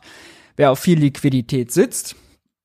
Ja, das sind die Banken eben, das sind Versicherer, das sind Rentenfonds, das sind die Reichen, ja. Also ist ein hoher Leitzins bedeutet risikolose Zinserträge für alle, die viel Geld haben. Wenn man so will, ein BGE für alle, die viel Geld haben. Das kann man skandalisieren und dann ist aber die Schlussfolgerung, hey, lasst uns mal das mit den Zinserhöhungen sein lassen, denn das bedeutet ja risikolose Erträge für diejenigen, die viel Geld haben. Und das wollen wir nicht. Das ist aus Umverteilungs- oder Verteilungsperspektive besonders schlecht. Ja? Man hat immer so einen umgekehrten Spin gemacht. Oh, die Nullzinspolitik, die sorgt dafür, dass die Aktien so doll steigen, weil alle dann Aktien kaufen, wenn sie auf ihrem Konto nichts mehr bekommen. Und das würde die Ungleichheit steigern. Nö, bei Aktien mussten diejenigen, die Geld über hatten, wenigstens ins Risiko gehen, ja, und sich wenigstens im, im entfernten, entfernteren Sinne noch produktiv an der Wirtschaft beteiligen mit Aktien. Äh, Im entfernten Sinne aber es war nicht risikolos. Ja, aber jetzt, wenn 2, wenn, wenn der Leitzins auf 3, Einlagezins bei 2,5 ist, wenn man als Sparer mit viel Geld eben dann jetzt wieder 0,7, bald 1, irgendwann wieder 2 Prozent bei der Bank bekommt, dann sind das risikolose Zinseinnahmen. Ja, und die, davon profitieren diejenigen, die viel Geld haben. Wir haben die Statistik dann auf dem Schirm. 40 Prozent der Deutschen haben überhaupt keine Ersparnisse. Also das hier zu skandalisieren und sagen, oh, die Banken werden gepampert, die Banken sollten das mal schnell, schnell weitergeben an die Sparer, ist am Ende auch kein progressives Argument. Finanzwende will ja eigentlich progressiv sein, wo Otto Normalo was von hat, sondern da haben diejenigen was von, die viel sparen. Das sind die, die viel Geld haben. Ja. Wieder, nochmal. Die Forderung, wenn man das nicht will, ist Nullzinsen, ist, liebe EZB, hör auf mit diesen Zinserhöhungen. Das ist die Forderung. Nicht skandalisieren, oh, jetzt kriegen die Banken aber über ihre Einlagen bei der Zentralbank so viel Zins und da die bösen Banken. Das ist das falsche Argument. Das ist leider, leider, leider das falsche Argument. Funktioniert technisch, ist technisch falsch, ist, würde die Geldpolitik konterkarieren und ist verteilungspolitisch genau andersrum. Genau andersrum. Ja. Auch äh, Peter Bofinger hat sich dann dazu veranlasst gesehen, im Handelsblatt in, in seiner Kolumne dazu zu schreiben und schreibt auch, was wäre, wenn die EZB die Einlagen nicht mehr verzinsen würde? Banken mit hohem Guthaben würden versuchen, diese am Geldmarkt an andere Banken auszuleihen. Bei dem Überangebot an Reserven würde der Zinssatz gegen Null sinken und so würde die Zinspolitik der EZB unterlaufen. Ja, auch äh, Bofinger verteidigt sozusagen hier äh, vor der Kritik, äh, Banken profitieren zu Recht von steigenden Zinsen. Wenn man Zinsen steigt, na klar, profitieren die, die viel Geld haben. Ja. Und im Übrigen, im Übrigen, selbst wenn man das nicht auf die Einlagen zahlen würde, ja, würden die Banken, äh, äh die, die, die Banken haben ja die ganzen Einlagen bei der Zentralbank, nur weil vorher eben für 4,6 Millionen, das schreibt hier Bofinger auch, äh, den Banken die Anleihen, die sie vorher hatten, die Staatsanleihen abgekauft wurden. Ja, hier. Als Gegenwert der Anleihen, die die EZB ihnen abgekauft hat, haben die Banken Notenbankguthaben in Höhe von 4,6 Billionen Euro erhalten. Das ist jetzt das, was verzinst wurde. Ja, äh, wir, wir gucken, wo, wo, was sind die Renditen bei Anleihen? Ja, die sind durch die Leitzinserhöhung auch gestiegen. Deutsche zehnjährige Anleihe liegt auch bei 2,3, 2,4 Prozent äh, irgendwie so. Ohne das jetzt tagesaktuell nachgeschaut zu haben. Äh, das heißt ja, auch da ist der Zins, ist der Zins erhöht. Äh, wer diese Anleihen hält, kriegt jetzt auch würde ich auch sagen, risikofrei, weil eine deutsche Anleihe ist natürlich risikolos. Das Geld kriegt man natürlich auf jeden Fall wieder. Also da gibt's de facto kein Risiko. Auch risikofrei höhere Renditen. Ja, ähnlich so wie äh, eben beim Tagesgeld oder sonst noch was. Also wirklich äh, gut gemeint, aber schlecht gemacht und an falscher Stelle skandalisiert.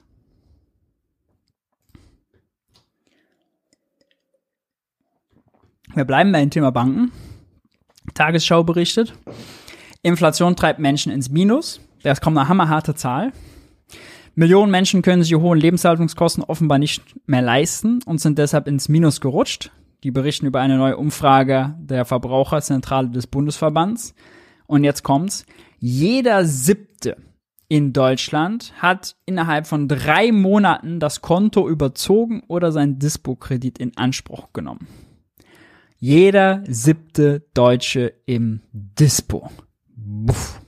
Das ist natürlich hart. Noch härter, der Grund. Rund die Hälfte der Betroffenen gibt an, dass der Grund dafür hohe Kosten sind, zum Beispiel durch die Inflation oder die hohen Energiepreise. Das muss ein Zeichen an die Ampel sein, dass die Entlastungspakete nicht reichen. Die 200 Euro für die Studenten hätten genau wahrscheinlich manche Fälle davon verhindert. Studis sind im Dispo. Jeder siebte ist im Dispo, also auch Studis, äh, weil die Energiekosten sie überfordern und weil die Hilfen zu spät kommen. Ja. Auch manche mussten ja zum Beispiel die höheren Gaspreise schon mit den Nebenkosten jetzt vorstrecken und haben von der Gaspreisbremse auch noch nichts gesehen. Ja. Auch da kommt das zu spät. Auch die werden in den Dispo, werden in die Privatüberschuldung getrieben eine sehr bedenkliche Entwicklung. Wir machen weiter. Ähm, auch lange angekündigt, jetzt umgesetzt. Es gibt äh, einen erweiterten Ölboykott. Ja, es gibt jetzt, wir kaufen jetzt, dürfen jetzt auch kein Diesel mehr, keine verarbeiteten, raffinierten Ölprodukte aus Russland mehr kaufen. Äh, das ist jetzt zum 5. Februar in Kraft, in Kraft getreten. Bisher galt das nur für Rohöl, jetzt mittlerweile auch für Diesel das kann dazu führen, dass es temporär ein paar Preisschocks und Preiserhöhungen für Diesel gibt, aber eigentlich war das lange angekündigt ähm, und sollte nicht zu großen Preissprüngen führen.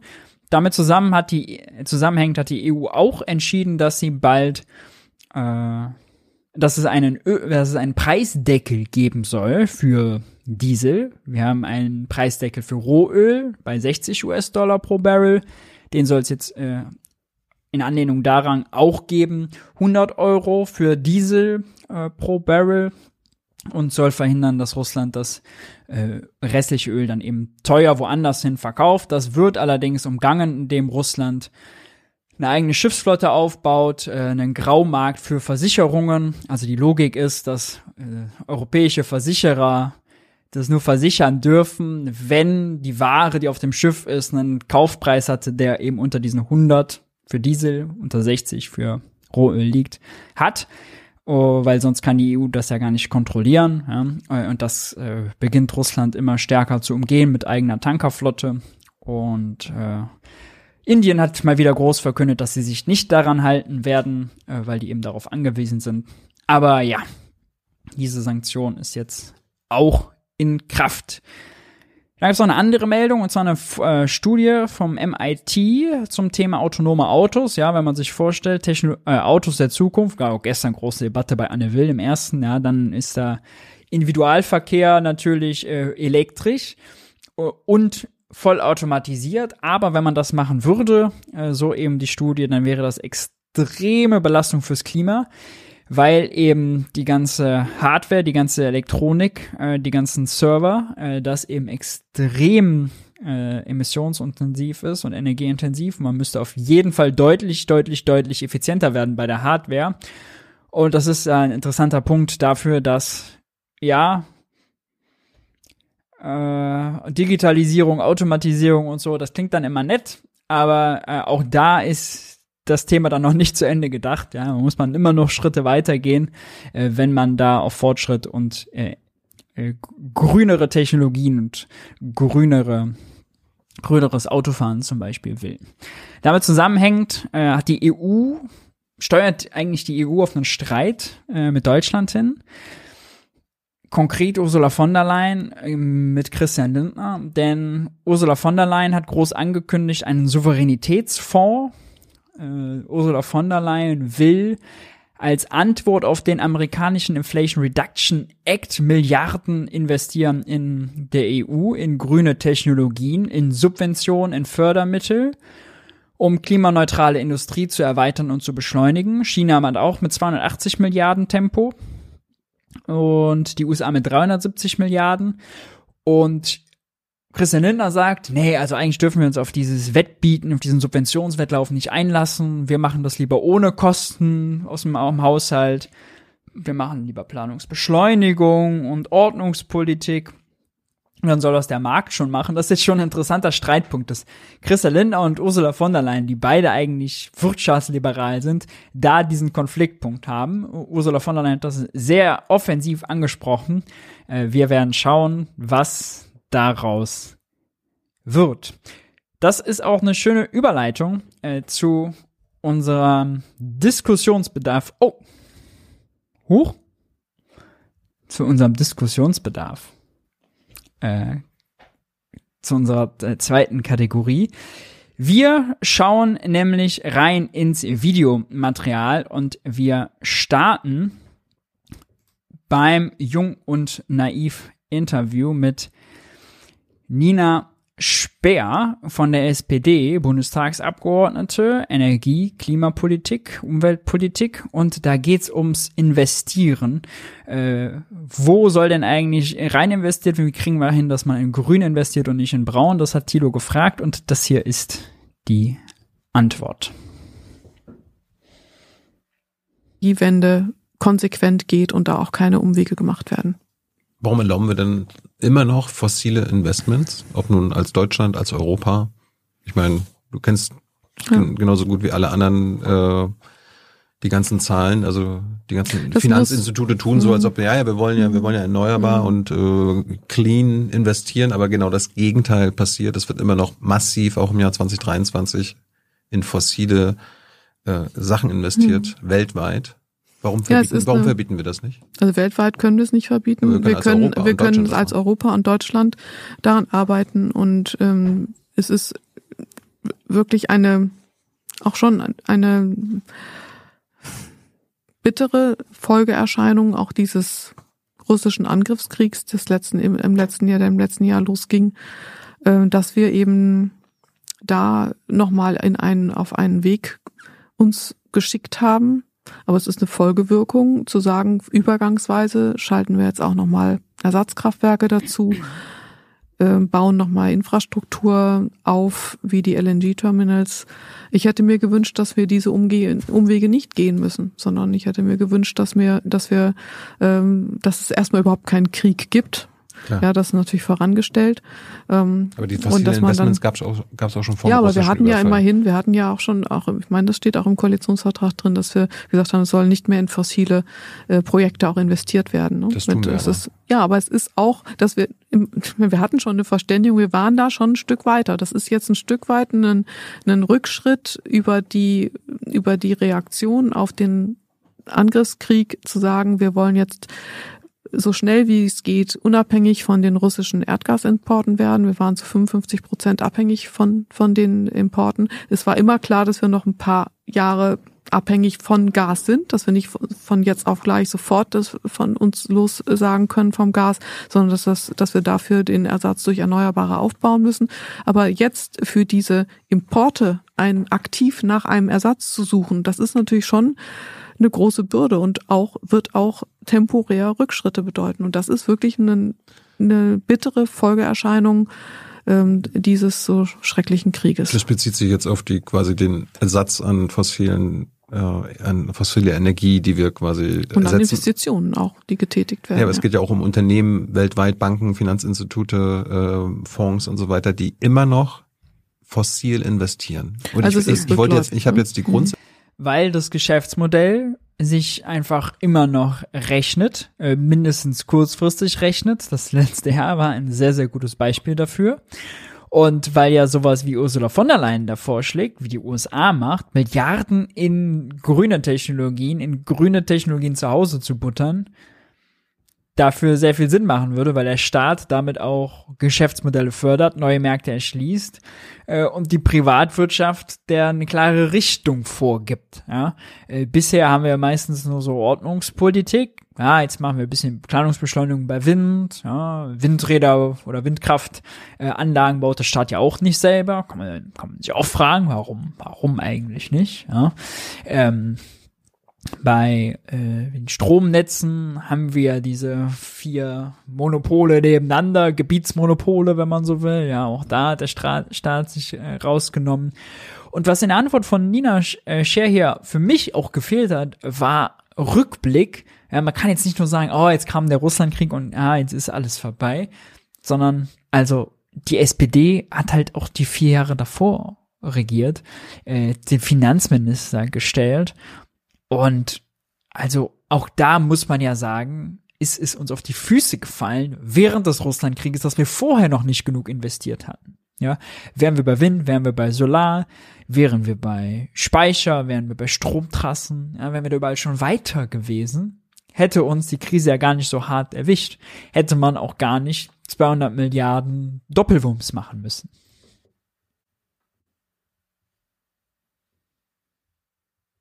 Grundsätzliche Frage mhm. gestellt, ob es nicht sinnvoll wäre, wenn wir das so schnell es geht überwinden ja. bzw. verbieten. Also ich finde, wir müssen es so schnell wie möglich überwinden, ja. Die verbieten nicht, überwinden. Die Investitionen in fossile Energien sind letztendlich verlorene Investitionen. Wir haben jetzt eine Übergang, wir haben jetzt diese schon erwähnte Situation, dass wir aufgrund der Entscheidung und wenn sie sagt verlorene Investitionen, bestimmt das natürlich nicht betriebswirtschaftlich für die Unternehmen. Ja, äh, das nicht. Die, die, man sieht ja gerade, wie sich das noch rentiert. Und äh, solange Grün noch nicht mit Deutschlandgeschwindigkeit vorwärts gebracht wird, lohnt sich das braune, braune Energie eben auch noch viel, viel länger. Ja. Unabhängig von den Importen zu werden, direkt in diese Alternativen dazu, zu diesen Importen investiert haben. Und das natürlich auch fossile Investitionen sind. Aber jenseits dessen muss, müssen die Gelder in die erneuerbaren Energien fließen. Wenn wir uns weiter abhängig machen von Investitionen in fossile Energien, also über diese äh, kurzfristige Ausnahmesituation hinausgedacht, ja. Wenn wir, wenn wir uns unabhängig davon weiterhin immer weiter in diese Investitionen hineinmanövrieren, dann dann wird es, ist es eine Vertagung der Energiewende und das ist das Problem. Wir wissen ja heute, heute ist schon, wir sind heute schon in der glücklichen Situation, dass die erneuerbaren Energien die günstigste Form der Energiegewinnung sind. Es ist das günstigste. Und trotzdem, ja, deswegen trotzdem gibt fließt es keine, das meiste staatliche Geld weltweit immer noch in fossile Sachen. Elf Millionen Dollar pro, pro Tag. Aber was die, die Mengen, die ausgebauten Mengen sind mehr erneuerbare als fossile ja, weltweit. Also es gibt, es gibt mehr Aufwuchs in den Erneuerbaren. Und trotzdem wird mehr Geld ja, in das, Fossilen. Aber daran sieht man ja, wie günstig die Erneuerbaren sind. Ja, aber warum? Ja, ich, ich kann nicht für die Welt sprechen. Ich kann nur. Ja, aber ich kann Deutschland ja nur, die Bundesregierung, ja, deine Bundesregierung äh, forciert Wie gesagt, unsere, die Bundesregierung und Deutschland hat sich ganz klar auf den Weg begeben, dass die Investitionen in die Erneuerbaren fließen sollen. Und jetzt ist es ein Rückschritt, der aber zeitlich begrenzt ist und der auch unbedingt zeitlich begrenzt sein muss und auch bleiben muss. Es darf nicht zu einer Perpetuierung dieses, dieses, dieses Zwischenschrittes jetzt kommen. Das muss wirklich äh, darauf beschränkt bleiben und dann muss so schnell wie möglich der Pfad hin zu den Erneuerbaren, der Umstieg auf die Erneuerbaren fortgesetzt und umgesetzt und möglichst so schnell wie möglich vollzogen. Dazu passt außerdem nicht dieser blinde Glaube an den äh, Zertifikatehandel, ja, an die CO2-Zertifikate. Äh, das äh, hatte ich zuletzt mit Jens Brodersen hier in der Folge 29 war es, glaube ich, äh, auch schon thematisiert, ja äh, warum der Zertifikathandel eben dann nicht funktioniert, äh, weil er eben nicht scharf genug ist, weil es kostenlose Zertifikate gibt, weil wenn Preisdruck wirklich draufkommt, man eben zusätzlich Zertifikate reingibt, weil die Preisentwicklung nicht planbar ist, weil es da Preissprünge gibt, weil es da Spekulation mitgibt. Also das System ist wirklich kaputt. Und da in Ordnungspolitik einfach drauf zu vertrauen, wir machen dieses System und das muss dann reichen. Und Ursula von der Leyen schlägt hier mehrere äh, hundert Milliarden vor, die da reinvestieren. Unser Finanzminister, Teil der Ampelregierung, Kollege, äh, ja gut, sie ist ja nicht dann direkt Teil der Regierung, sie macht ja dann nur Fraktionsarbeit, ähm, sagen wir mal zumindest äh, Koalitionskollege äh, von Nina Scher, der sagt, nö, da beteiligen wir uns nicht dran, nee, nee, wir haben jetzt schon zu viel ausgegeben, wir haben lieber Beschleunigung. Hm. Schwach. werden. Hm. Kommen wir mal zur Energiewende in Deutschland. Äh, wie gesagt, dein Vater ist einer der Väter der Energiewende mhm. sozusagen. Ähm, warum setzen wir bei der Energiewende in Deutschland auf die, auf die Privatisierung? Warum, warum äh, überlassen wir privaten Investoren, dass die Energiewende umgesetzt wird? Also ich habe deinen Vater und auch die Grünen und Teil der SPD immer so verstanden, ja, das soll ja Bürgerenergie werden. Mhm. Also die, es ist interessant, dass ja, wenn man anschaut, wie viel Erneuerbare wurden wann durch wen ausgebaut. Mhm. Dass das tatsächlich äh, der große Aufwuchs der Erneuerbaren, als das wirklich richtig einen riesen Durchbruch gegeben hat, ähm, in der Zeit waren das wirklich die vielen kleinen Akteure. Das waren nicht die großen Energieunternehmen, die haben nur ein paar Prozent ausgemacht ja. bei den Ausbau betreffen, sondern das waren wirklich äh, in den Händen der Privathaushalte, der Unternehmen, die, also der, der, der Gewerbetreibenden auf ihren Dächern und, und die Landwirte und auch Kommunen haben auch angefangen und dezentral, das ist also. dezentral, genau, mhm. das ist das Stichwort und äh, ich bin nach wie vor der Überzeugung, dass wir diese Dezentralität als Pfund nicht aus dem Auge verlieren dürfen, dass es darum weitergehen muss, diese Dezentralität einzusetzen, da einfach es in der Fläche zu ernten ist. Die Erneuerbaren sind einfach in der Fläche da. Und auch im Mix, wenn man sich zu stark nur auf ähm, auf eine Technologie versteifen würde, dann, dann brächte das wieder andere Probleme mit sich. Wir wissen ja zum Beispiel, dass Windenergie und Solarenergie sich ein Stück weit auch abwechseln. Also das ist nicht jetzt ähm, punktgenau, ja, aber so in der Tendenz, ne, in das eben äh, in windreichen Zeiten und Stunden dann eher ein bisschen weniger Sonne ist und umgekehrt. Und diese dieses Komplementäre zwischen diesen beiden großen Säulen und dann hinzugenommen noch die Möglichkeiten, die man über Bioenergie hat, die man über Wasserkraft hat, die man über Geothermie dann noch bekommt, überhaupt der ganze Wärmebereich, auch die Solarenergie über die mhm. Wärme, ähm, dann noch die Kombination, die man über die Wärmepumpen hat und äh, aber dann auch die ganzen mhm. Speicher, die man dann auch in der Vielfalt, die man, die man da braucht, auch ähm, integrieren äh, sollte, zusammengenommen mit einem guten Netzausbau, der auch intelligent ausgerichtet sein muss. Das alles zusammengenommen äh, befähigt uns in, in sehr kurzer Zeit, äh, könnte es uns befähigen, auch schon auf 100 Prozent Erneuerbare zu kommen. Aber es könnte.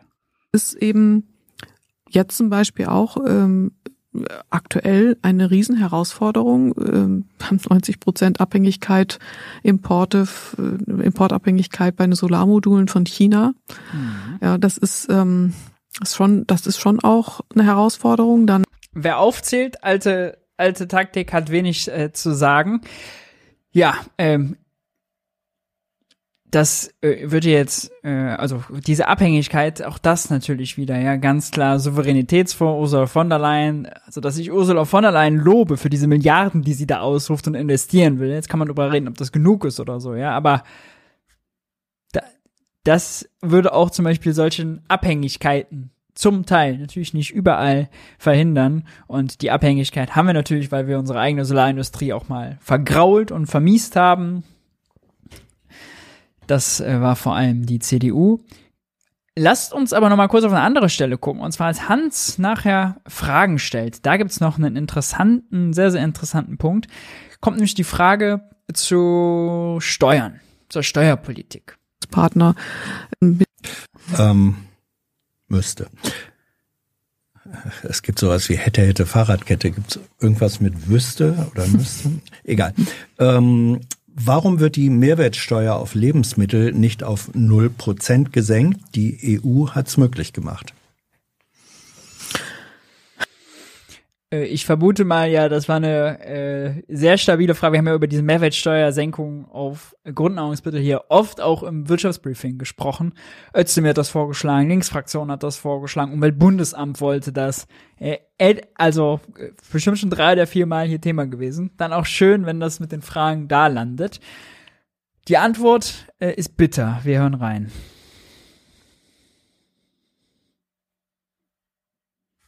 Ja, wir haben es ja zum Beispiel bei Photovoltaik. Ich habe gerade kurz ja. überlegen müssen, wir Photovoltaik haben wir ja jetzt auch auf Null gesetzt, um da einen Anreiz ja. zu schaffen. Ähm, äh, grundsätzlich ist es natürlich immer noch ein gutes Instrument, um gerade so gestiegene Preise abzufangen. Ne? Es ist dann immer noch ja, die Frage, auch, und auch Steuerungswirkung. Es, äh, also ja, und kommt es an? Es ja. gab eine ähnliche mhm. Frage, die sagte, warum nicht wenigstens auf, ähm, auf nachhaltig, pflanzliche, ne? auf nachhaltig auf pflanzliche, pflanzliche Lebensmittel null Prozent. Mhm. Also mhm.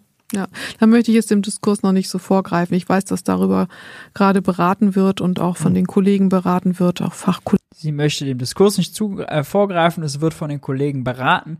Das ist interessant. Özdemir ist ja rausgegangen mit der Forderung, Obst und Gemüse von der ermäßigten Mehrwertsteuer 7% zu befreien, 7 auf 0, also streichen. EU-Recht erlaubt das, wie Hans richtig äh, gesagt hat oder der Fragesteller ja auch. Interessant, dass sie jetzt darauf verweist, dass scheinbar in der Koalition am Kabinettstisch darüber gesprochen wird. Das wäre ja sehr interessant. Ich glaube nicht, dass Christian Lindner sich dafür begeistern kann. So weit, so gut. Das war jetzt der positive Teil. Jetzt kommt der schwierige. Kollegen beraten wird, ähm, grundsätzlich nur zur Abwägung gestellt. Ich möchte damit jetzt keine Gegenrede gemacht haben, aber grundsätzlich bin ich als Sozialdemokratin eigentlich immer ganz froh darum, wenn der Staat auch Geld hat, um damit auch schöne Sachen gestalten zu können. Ja, deswegen bin ich bei diesen Steuersenkungen grundsätzlich immer eher ein bisschen Zurückhaltung, zurückhaltend. Naja, Aber es kann, es kann Fälle geben, wie zum Beispiel bei der Photovoltaik, ja. fand ich auch, dass gerade in der Zeit, in der ähm, wir enorme Inflationsraten haben und, und äh, man einfach den Durchbruch noch stärker anreizen muss, ist es einfach die, die Menschen, die äh, noch stärker äh, darauf zugreifen und zugreifen können, auch ökonomisch darauf zugreifen können, dass das natürlich dann noch ein Mittel ist, das man ziehen kann. Ja. Mhm. Es kommt ja auch bei Steuererleichterungen immer drauf an, für wen und wofür. Entscheidende, äh, entscheidende Anmerkung von Hans hier. Es ist wirklich haarstraubend, ja, dass sie das einleitet.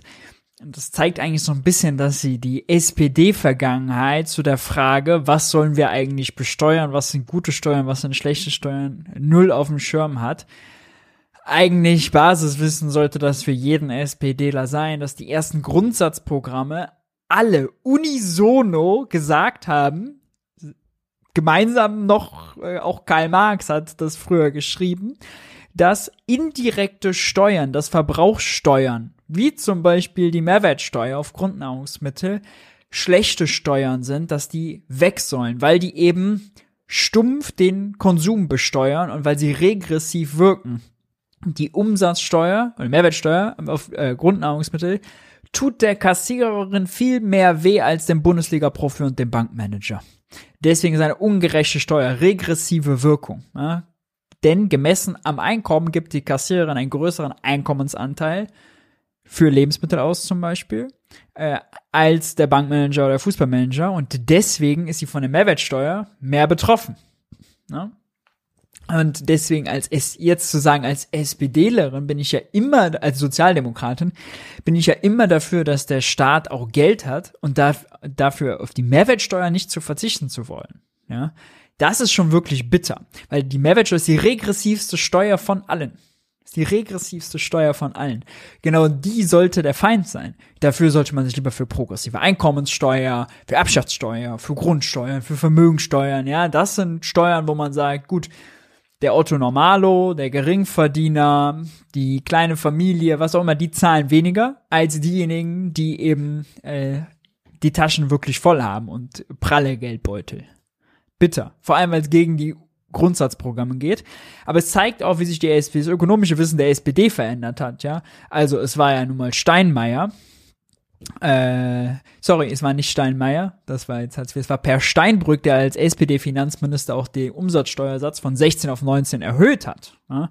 Äh, früher war der noch niedriger. Also wenn man sich unsere Steuerhistorie anguckt, dann ist die Einkommenssteuer, vor allem der Einkommenssteuersatz für die Topverdiener, der ist runtergegangen und die Mehrwertsteuer hoch. Regressive Verbrauchssteuer hoch, Einkommens- und leistungsfähigkeitsbezogene Einkommenssteuer runter. Das Gegenteil wäre eine gerechte Steuerpolitik. Ja? Aber sie denken nur an die Staatseinnahmen. Aber es wird noch schlimmer. Ähm, wann kommt, dazu passt folgende Frage, wann kommt denn endlich eine Vermögensteuer? Ja. Hätte der Staat auch mehr Geld? Ja, es wäre schon gerecht, wenn man ähm, gerade in den Zeiten, in denen so viel auch von staatlicher Seite zur Abfederung von hohen Belastungen aufgebracht hat mit dem Rettungsschirm, um das größte, dickste Beispiel jetzt zu nennen, 200 Milliarden dann nochmal und wir hatten ja schon 100 Milliarden in weitere Entlastungen vorher mhm. schon verständige. Es ist ja ungefähr ein Schirm von 300 Milliarden, auch wenn er jetzt vielleicht nicht komplett verausgabt wird, äh, weil sich ja auch schon wieder eine Trendwende jetzt eingeleitet hat mit den Energiepreisen. Aber es ist, ähm, da ist es natürlich schon wichtig, dass man im Blick behält, dass das irgendwoher auch kommen muss, ne? dass das nicht irgendwo ein, ein Gelddrucker ist, sondern dass man Einnahmen genau. braucht und da dann wirklich einen Gelddrucker gibt es nicht, sagt sie und will dabei an das appellieren, was ja so das allgemeine Finanzverständnis von einem Staatshaushalt ist. Das muss ja irgendwo herkommen. Ja? Ey, das ist so bezeichnend für die ökonomische Debatte, die wir in Deutschland haben. Ja, dass es einfach kollektiv ignoriert wird, dass Steuerzahlergeld ein irreführende Metapher ist. Ja, dass man beim Monopoly-Spiel, meinem Lieblingsbeispiel, natürlich erst Geld ausgeben muss, Geld aus dem Nichts, Geld aus der Bank ins Spiel geben muss, damit die Monopoly-Spieler hingehen können, wenn sie auf das Feld kommen müssen, was verlangt, dass sie Steuern zahlen, überhaupt in der Lage sind, diese Steuern zu zahlen. Das Monopoly-Geld muss erst erschaffen ins Spiel gebracht werden, bevor die Spieler mit dem Monopoly-Geld bei Monopoly halt Immobilien kaufen können oder Steuerzahlungen an die Bank leisten können. Oder Strafzahlungen an die Bank, was auch immer. Ja, genauso ist es auch beim Staat mit seinem Geld. Der Staat, äh, jeder Euro, den Christian Lindner ausgibt, ist ein Euro, der ursprünglich von der Europäischen Zentralbank auf Knopfdruck erzeugt wurde. Ja, es ist die reine Logik des Geldsystems. Es kann nicht anders sein. Kann man auch jetzt in die Details gehen. Hatten wir ja auch schon mal, wie das funktioniert, wenn Lindner Anleihen verkauft. Ja. Lindner beschafft sich Guthaben bei der EZB. Wo kommen die her? Ultimativ auf Knopfdruck. Ja? Das heißt, was sie hier so sagt, sie appelliert an den Konsens, der aber ein total toxischer, neoliberaler, falscher Konsens ist, der zurückgeht auf die neoliberale Vordenkerin Maggie Thatcher, Margaret Thatcher, ja, die diesen Satz geprägt hat, There is no such thing as public money, there is only taxpayers money. Also so wie staatliches Geld, öffentliches Geld gibt's nicht. Der Staat hat nur das Geld seiner Steuerzahler. Und das ist natürlich für Neoliberale toll, wenn sie sagen können, oh, der Steuerzahler finanziert alles.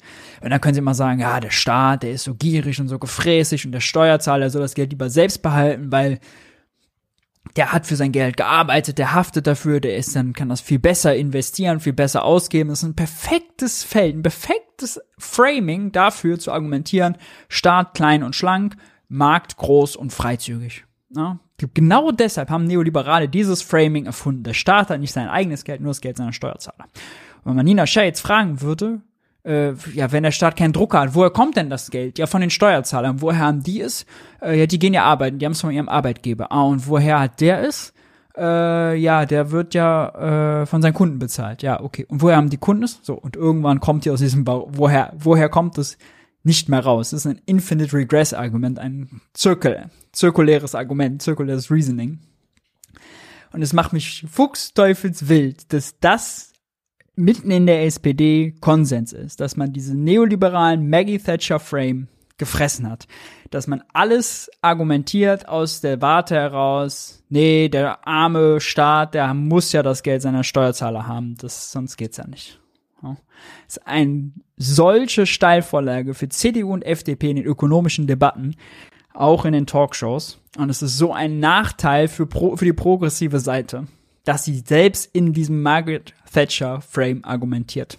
Ja, Maggie Thatcher lacht sich wahrscheinlich im Grab kaputt, wenn sie so ein Interview verfolgt. Ja. Reibt sie sich richtig, ich glaube, es richtig, wie sie sich Hände, Hände reibt und sagt, ach, das Framing geht auch 40 Jahre später immer noch toll auf. Ja, es ist wirklich zum Mäusemelken.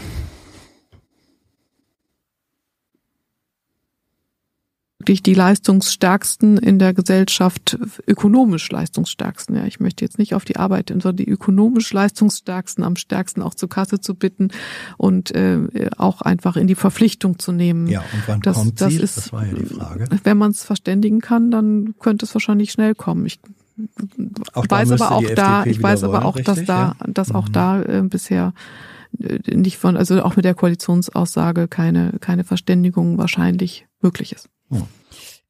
Äh, Vermögensteuer hat sich jetzt nicht selbst dafür ausgesprochen, aber wenn die FDP wollte, dann könnte man das wahrscheinlich schnell machen. Ja, aber nichts ist ja unrealistisch, als dass Christian Lindner sich zu sowas bereitschlagen lässt. Wir wechseln die Debatte weg von Nina Schär und SPD hin zu Maybrit Illner vom letzten Donnerstag. Es ging ums Thema Fachkräfte. Hier ist Carsten Linnemann von der CDU und macht einen Vorschlag. Thema der Arbeit der Sendung war Arbeitskräfte gesucht. Wer sichert Wirtschaft und Wohlstand? Es ging darum, ja, es fehlen Arbeitskräfte, es fehlen Fachkräfte und außerdem, wer soll die Rente bezahlen? So, und das war die Debatte. Und Rente mit 63, war das nicht ein Fehler? Ja, also, so war der äh, Ausgangspunkt. Und Carsten Linnemann macht einen interessanten Vorschlag.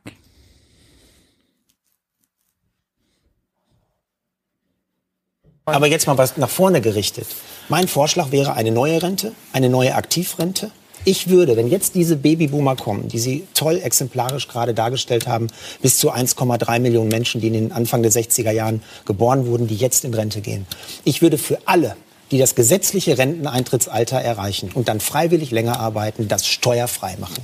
Sozialversicherungsbeiträge müssen natürlich bezahlt werden, klar, auch für die Krankenkasse, aber ich würde steuerfrei machen. Wir haben außergewöhnliche Zeiten, Es sind wirklich außergewöhnliche Zeiten. Neben der Inflation und neben unseres Wirtschaftsstandorts, unseres Industriestandorts ist dieses Thema Fachkräfte das entscheidende Thema. Und jetzt brauchen wir außergewöhnliche Instrumente. Und für mich wäre das alle Menschen, die im gesetzlichen Rentenalter sind, die freiwillig weiterarbeiten, dürfen das tun, steuerfrei. Das wäre mein Vorschlag. Gut, um da was Aktivrente nennt er das. Also, äh, wer das gesetzliche Renteneintrittsalter erreicht hat, trotzdem noch arbeitet, soll die bekommen. Wer harte Maloche hat, der ist natürlich benachteiligt. Wer Büromaloche hat, der ist bevorteilt. Wer ein hohes Einkommen hat, der ist bevorteilt, weil, ja, wenn man sonst vorher einen Spitzensteuersatz gezahlt hat und jetzt das komplett steuerfrei ist, hat man natürlich einen größeren Vorteil als Leute, die zu niedrig lohnen, zu Niedriglöhnen oder Mindestlohn mal locht haben und kaum Einkommenssteuer gezahlt haben. Für die ist der Vorteil viel, viel kleiner. Also man bevorteilt hier die Spitzenverdiener, man benachteiligt die, die wenig verdienen. Äh, die jetzt schon in Rente gegangen sind, werden richtig angepisst sein, dass äh, die das Angebot nicht bekommen haben. Ungerecht. Äh, ich vermute, es der Vorschlag, der natürlich krass populistisch ist, der wäre auch verfassungswidrig, weil ja da das Gleichbehand der Gleichbehandlungsgrundsatz komplett ad acta gelegt wird, weil äh, es vom Alter abhängig ist, ob eine Stunde Arbeit mehr oder weniger besteuert wird. Ja, also die gleiche Stunde Arbeit wird einmal mehr, einmal äh, weniger, äh, einmal mehr, einmal gar nicht besteuert. Äh, das sehr schwierig. Und die ganzen äh, Möglichkeiten, das zu umgehen. Ja, also niedrig im, im, in den Jahren davor dann noch niedr niedr niedrigeren Lohn zu zahlen, um Steuern zu sparen, um danach dann das da drauf zu packen, wenn es steuerfrei ist. Ja, also Gestaltungsmöglichkeiten. Dem öffnet man natürlich Tür und Tor. Und der Anreiz, gerade in den Bereichen, sagen wir mal, äh, wo man so wenig verdient hat, dass man keine vernünftige Rente bekommen hat, aber trotzdem so viel, dass man schon vernünftig Einkommenssteuer zahlt, ist natürlich ein, ein, ein blöder Anreiz, ja. weil man ist enttäuscht und geprellt von der Rente, man ist geprellt vom Arbeitsmarkt und von schlechten Löhnen. Und da muss man sich hat man so einen krassen Anreiz, um weiter zu buckeln, um die eigentlich zu schlechte Rente aufzubessern. Ne? Also ein sehr kurz gedachter und gesprungener Vorschlag, der ja maximal populistisch ist, der wahrscheinlich trotzdem für viel Kopfnicken gesorgt hat bei den Zuschauern, aber wenn man mal drüber nachdenkt, auf etliche Hürden stößt. Wie, wie fändet ihr den Vorschlag? Schreibt es gerne mal äh, in den Chat. Zu, gegen zu machen. Für die, für die Menschen, die eher in Rente gegangen sind mit Rente mit 63, ist das sicher äh, gut gewesen. Ich möchte nicht gegen diese Menschen sprechen. Aber ich möchte auch betonen, das können wir uns nicht mehr leisten. Ja. Äh, auch vom Hintergrund der Generationengerechtigkeit. Wir müssen das ja alles finanzieren. Und ich wiederhole noch einmal, auch äh, mit Blick auf die eigene Branche, dass wir versuchen müssen, Gründe zu finden, wie wir Menschen länger in Arbeit halten. Und dann ist es genau diese Verbindung. Mit eigener Branche meint er Handwerk, ja vom Zentralverband des deutschen Handwerks, so heißt das, glaube ich. Wir schauen nach.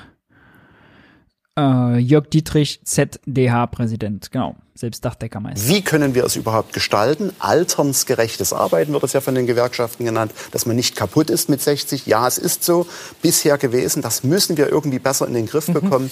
Und wie können wir es anreizen, dass diese Menschen länger Wäre in das Arbeit eine Idee fürs Handwerk, wenn man das umsetzt, dass jeder, der noch kann und will, Definitiv. steuerfrei weiterarbeitet? Eindeutig. äh, Dies, man darf nicht vergessen, es hat einen finanziellen Aspekt. Und ist es denn wirklich so, dass jeder sich diese Rente leisten kann, zu sagen, mit dem, was er hat, dass er vielleicht auch froh ist, etwas dazu zu verdienen? Und, was ich noch viel wichtiger sagen möchte, der Kollege, von dem ich sprach, ist ja viel bitterer, dass diejenigen, die wir ja in, den- scheinbar in unserer Gesellschaft unbedingt brauchen, dass die noch ein Jahr länger arbeiten, von denen wir abhängig sind, dass die darauf angewiesen sind, im hohen Alter noch das eine Jahr mehr zu buckeln, so wie er jetzt gerade impliziert, weil ja die Rente nicht ausreichend ist, dass sie froh sind, das eine Jahr dann nochmal steuerfrei was draufzulegen. Ja, das heißt ja nur, dass vorher schon zu wenig war. Das ist eine Bankrotterklärung für das, was vorher war. Zu Recht, in vielen Fällen zu Recht, aber das geht da jetzt total unter.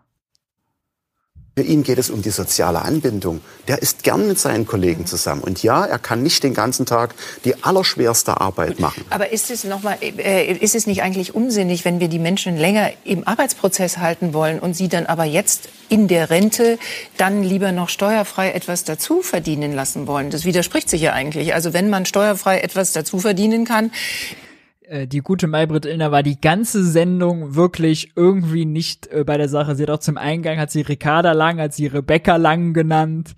Also auch jetzt hier Ist den man ja- Vorschlag scheinbar nicht so richtig verstanden, weil sie jetzt genau andersrum argumentiert. noch viel schneller überzeugt, früher in Rente gehen Nein, zu wollen. erst ab dem gesetzlichen Rentenalter. Im Okay. Moment sind es Reguläres 65 Rentenalter. von Haben wir Anfang verstanden? und 10 Monate. Wir gehen ja jetzt auf die Momentan. 67 zu. Wer das gesetzliche Rentenalter erreicht, ab dem Zeitpunkt und Ja. freiwillig länger arbeitet, ist mein Der darf Vorschlag, das, okay. steuerfrei Das machen. ist dann, wie haben Sie es genannt, Aktivrente. Aktivrente. Okay, Passivrente wäre auch- nicht so richtig schön. die neue, die neue Illner-Rente nennen. Die, ich bitte, die, die Linnemann-Rente muss die natürlich gelabelt werden. Herr Dittrich, die Frage ist eben, Sie haben das erwähnt und diesen einen Mitarbeiter erwähnt. Äh, Unternehmer freuen sich immer über eine längere Rente, und bis 67 arbeiten oder bis 69 arbeiten, aber fassen dann auch schon mal gerne einen Arbeitnehmer mit spitzen Fingern an, der dann erst 50 ist. Also auch in der Unternehmerschaft, wenn ich das mal ganz freundlich sagen darf, muss ja da noch Überzeugungsarbeit geleistet werden, oder? Ich habe das Empfinden, dass dieser Umdenkprozess schon fast abgeschlossen ist, weil es diese Fachkräftemangel schon gibt. Es Okay. gibt einen eklatanten Fachkräftemangel auch im Handwerk. Und deswegen öffnen sich Betriebe natürlich auch dafür. Es ist ein Unterschied. Wir, es ist ja nicht so, dass wir seit 30 Jahren in der Vollbeschäftigung leben. Wir hatten eine Agenda 2010, um Arbeitslosigkeit zu bekämpfen. Und äh, dieses Denken war sicher drin. Aber wir sitzen ja heute hier, um deutlich zu machen, es brechen andere Zeiten an. Frau Nahles, Sie haben es gemerkt, die Rente mit 63 ist hier am Tisch nicht so wohl gelitten, auch in Bremen nicht. Würden Sie sagen, wir können es, also sagen Sie auch, heute können wir es uns eigentlich nicht mehr leisten, den Menschen sei es gegönnt, aber wir können wer es uns von den Be Also, äh, wir springen noch ein bisschen weiter nach vorne. äh, die Rente mit 63 wurde dann äh, ganze Zeit diskutiert, aber Carsten Linnemann setzt noch mal einen hinterher, der es in sich hat.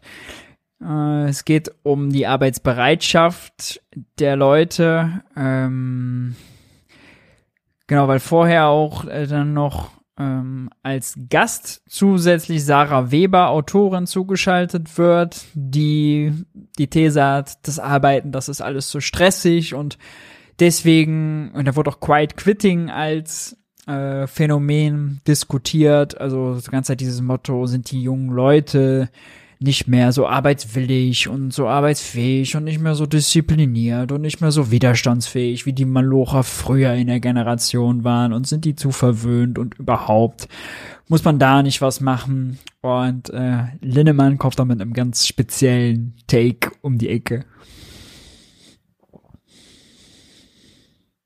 Durch Arbeit die Sozialsysteme Ja. so stark dranhängen. Hängen- gibt- Diese Benachteiligung, Ja. die wollen wir nicht mehr hinnehmen. gibt sofort zwei Fragen. Eine an Herrn Linnemann erstmal. Äh, die jungen Menschen haben diese Freiheit einfach, weil es einen Arbeitskräftemangel gibt.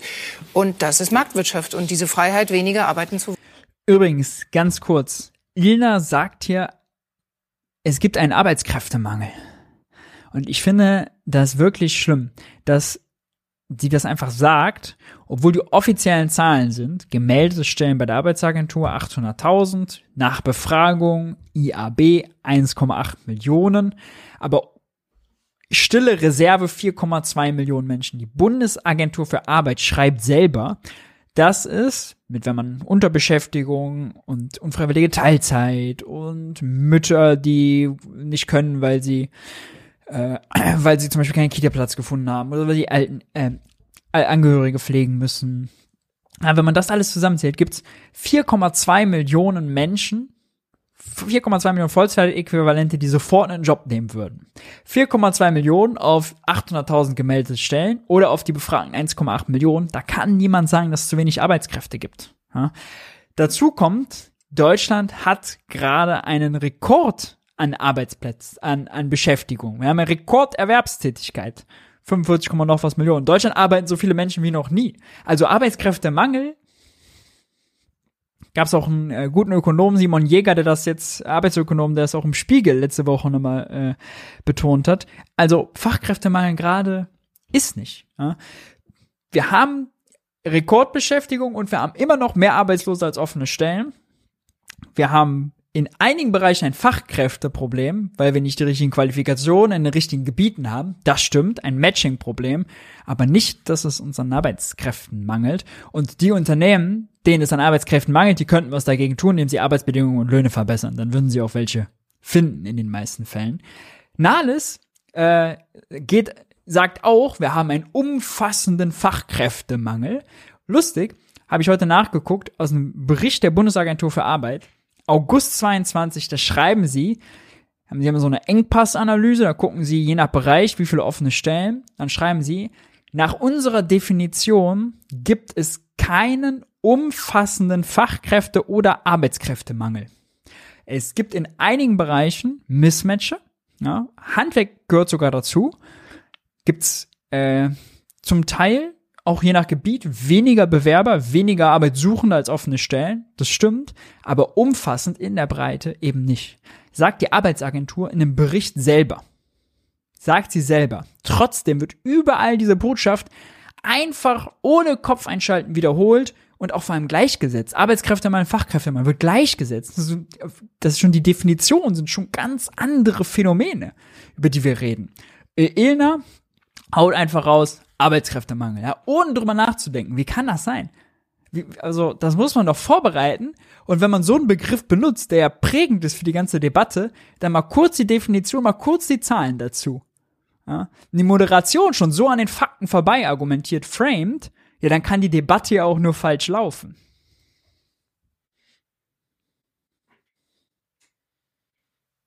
Wollen, nehmen Sie sich. Ja, das ist ein schönes Beispiel von Frau Weber, weil Sie werden eine andere Verhandlungsmacht sozusagen haben, weil Sie sich den Arbeitgeber aussuchen und nicht mehr der Arbeitgeber Sie. Das Ja. heißt, wenn Sie zum Arbeitgeber gehen und sagen, ich möchte aber zwei Tage Homeoffice haben, dort wo es geht, jetzt nicht im Handwerk, aber dort wo es geht, hat sie eine sehr, sehr gute Position. Auf der anderen Seite müssen wir nur aufpassen, Jetzt. dass Arbeit auch in Deutschland weiter etwas wert ist. Der Politiker Carsten Linnemann äh, appelliert an uns, dass Arbeit noch was wert sein soll. Was meint er jetzt? Löhne müssen hoch, Arbeitsbedingungen müssen hoch. Oder was meint er? Ah, Die Antwort wird ganz enttäuschend sein. Also in den letzten Jahrzehnten haben die Menschen gearbeitet aus existenziellen Gründen, um den Lebensunterhalt zu erwirtschaften. Und heute ist es so, seit den le- letzten Krisen hat sich der Staat so weit ausgeweitet, dass er so tut, als ob er für alles sorgt und für alles verantwortlich ist. In der Corona-Krise oder auch jetzt in der Ukraine-Energiekrise. Der verteilt so das Geld, als ob alle Lebensrisiken abgedeckt werden. Selbst Bundestagsabgeordnete kriegen das 9-Euro-Ticket, 300 Euro ähm, Energiepauschale, die Preisbremsen bei Strom, bei Gas. Ich brauche das gar nicht und ähm, Sie brauchen das wahrscheinlich auch nicht. Ähm, so. Und und dadurch suggeriert der Staat den Menschen, das funktioniert so. Wir haben eine Vollkasko-Mentalität, die daraus wächst und es wird alles übernommen. Und da müssen wir aufpassen. Wenn wir da reingehen, dann war's das mit Deutschland. Dann war's das auch im Vergleich zu anderen Ländern. Wenn ich nach Südamerika, Chile, Uruguay, wenn ich, wenn ich mir asiatische Länder ansehe, die, die sind hungrig, die wollen nach vorne. Und deswegen müssen wir aufpassen, dass der Wohlstand uns nicht satt gemacht hat, sondern dass Eigenverantwortung in Zukunft auch weiterhin was zählt. Dass da Maybrit Illner daneben sitzt und siebenmal gefüllt zustimmend mhm sagt, ist auch wieder ein blanker Hohn. Jeder siebte, wir hatten es in dieser Sendung, Deutsche ist im Dispo, weil die mit den Energiekosten überfordert sind. 40% der Deutschen haben keine Ersparnisse. 60% der Deutschen können seit der Energiekrise keine neuen Ersparnisse bilden. Jeder fünfte äh, arbeitet im Niedriglohnsektor. Deutschland einen der größten Niedriglohnsektoren Europas. Jeder zweite neu geschlossene Arbeitsvertrag ist ein befristeter Arbeitsvertrag. Wir haben einen Reallohnverlust von drei, vier Komma noch was Prozent. Und Carsten Linnemann mit 10.000 Euro Bundestagsabgeordneten-Diät erklärt uns, dass wir eine Vollkasko-Mentalität haben, weil er 300 Euro Energiepreispauschale bekommen hat, die er gar nicht gebraucht hat. Das ist eine solche Dreistigkeit, die so weit an der Lebensrealität vorbei ist. Auch was alles ausgeglichen wird, wenn er das mal zusammenzählen würde, würde er merken, das ist gar nicht so viel und erst recht nicht so viel, dass man davon überleben könnte oder sonst noch was. Ganz zu schweigen von denjenigen, äh, die jetzt mit 50 Euro plus Hartz IV, Hartz V Bürgergeld abgefrühstückt wurden. Es ist so weit an der Lebensrealität vorbei, aber es darf im ZDF donnerstags abends einfach ausgesprochen werden, ohne mit den Fakten konfrontiert zu werden. Da kann man sich hinsetzen und Deutschland eine Vollkasko-Mentalität erklären. Oder auch den Armuts- und Reichtumsbericht, wenn wir den einfach nehmen, ja. Rekordarmut nach der Pandemie, 16 Prozent. Jeder vierte Jugendliche in Deutschland ist arm. Hallo, hallo, über was reden wir? Unglaublich, unglaublich. Frau Weber ist gleich dran und wird erst mal sagen, das ist nämlich der Vorwurf, nur weil die Alten, also unsere Eltern, geschuftet haben bis zum Umfallen, können wir uns das heute leisten, genau in dieser Freiheit entscheiden zu wollen? Frage Nummer eins, wie gehen Sie damit um? Naja, die Sache ist ja auch die, also Sie sagen irgendwie, ne, Vollkasko-Mentalität, das glaube ich nicht. Viele junge Menschen, wenn man sich auch Studien anschaut, haben das Gefühl, sie leben von einem Gehalt zum anderen, die haben finanzielle Sorgen. Ähm, Studierende warten immer noch auf ihr Geld, also weil Sie das gerade angesprochen haben. Ich glaube gar nicht, dass es diese Mentalität gibt, sondern eher, dass man gesehen hat auch, wie sich zum Teil die Eltern- oder Großelterngeneration kaputt gearbeitet hat und in der Rente keine schöne Rente mehr hatte. Und dass junge Menschen auch einfach auf die Klimakrise schauen und sagen, weiß ich auch nicht, wie meine Rente aussehen wird. Und dass sich die Prioritäten verschoben Wer haben. bezahlt denn Auch das Argument fand ich wieder sehr, sehr schwach. Die Jungen gucken auf die Klimakrise und fragen sich, was für eine Rente sie bekommen. Also, das ist jetzt auch hier das falsche Argument. Man muss Linnemann hier entgegenhalten, dass er, wie sie am Anfang richtig gesagt, einfach Unsinn erzählt. Also einfach blanken Unsinn mit der Vollkasko-Mentalität. Einfach eine Realität der Leute vorbei. Bisschen Armutszahlen, bisschen Lohnzahlen drauf haben und dann ihn dann gleich damit kontern und konfrontieren. Ja, am besten äh, bei ihm abfragen. Ja, ob er denn weiß, wie viele Menschen in Deutschland noch sparen können, ob er denn weiß, wie viele Menschen in Deutschland Niedriglöhne beziehen, Armuts, äh, äh, Armutsrenten beziehen und, und, und. Ja, all das, damit hätte man ihn bekommen. Dann in Zukunft die Rente, die die Menschen bekommen, das Geld kommt ja nicht vom Himmel. Es muss ja irgendeiner das erwirtschaften, was dann hinterher verteilt wird. Natürlich. Ich meine nicht die junge Generation mit Vollkaskomentalität, sondern sehr breit. Selbst Unternehmer rufen mich neuerdings an und sagen, Herr Linnemann, fragen Sie doch mal einen Kollegen, welche Förderprogramme es in welchen Ministerien gibt. Da müssen wir halt aufpassen. Das ist so ein schleichender Prozess. Das wird nicht funktionieren. Und deswegen ist das null Vorwurf. Der Politiker, muss man wirklich ja sagen, der Politiker, der von der Diät lebt, erzählt uns was von Vollkasko-Mentalität, erzählt selbst Unternehmern, die nach Förderprogrammen fragen, was von Vollkasko-Mentalität. Also, wie man sich selbst so übernehmen kann. Wurf. Ich will nur damit sagen, dass wenn wir alle weniger arbeiten, werden wir weniger Wohlstand haben. Diejenigen, die reicher sind, sind mobiler. Dann Das wird der Sozialstaat unter Frage. Druck äh, kommen und dann haben wir ein Problem. Und das möchte ich nicht. Wir könnten aber auch festlegen, dass wir weniger konsumieren. Das, äh, das also ist ja irgendwie Und das hat mich jetzt dann komplett fertig gemacht in der Sendung, dass Maybrit Illner jetzt daraus folgert, dass wir alle weniger haben müssen, dass wir jetzt, dass, dass sie eine Verzichtsdebatte daraus macht, ja, aus Armutsrenten, Niedriglöhnen und äh, Energiekrise sagt sie jetzt, ja gut, dann müssen wenn wir das alles nicht mehr können, dann müssen wir jetzt zurückstecken, ne?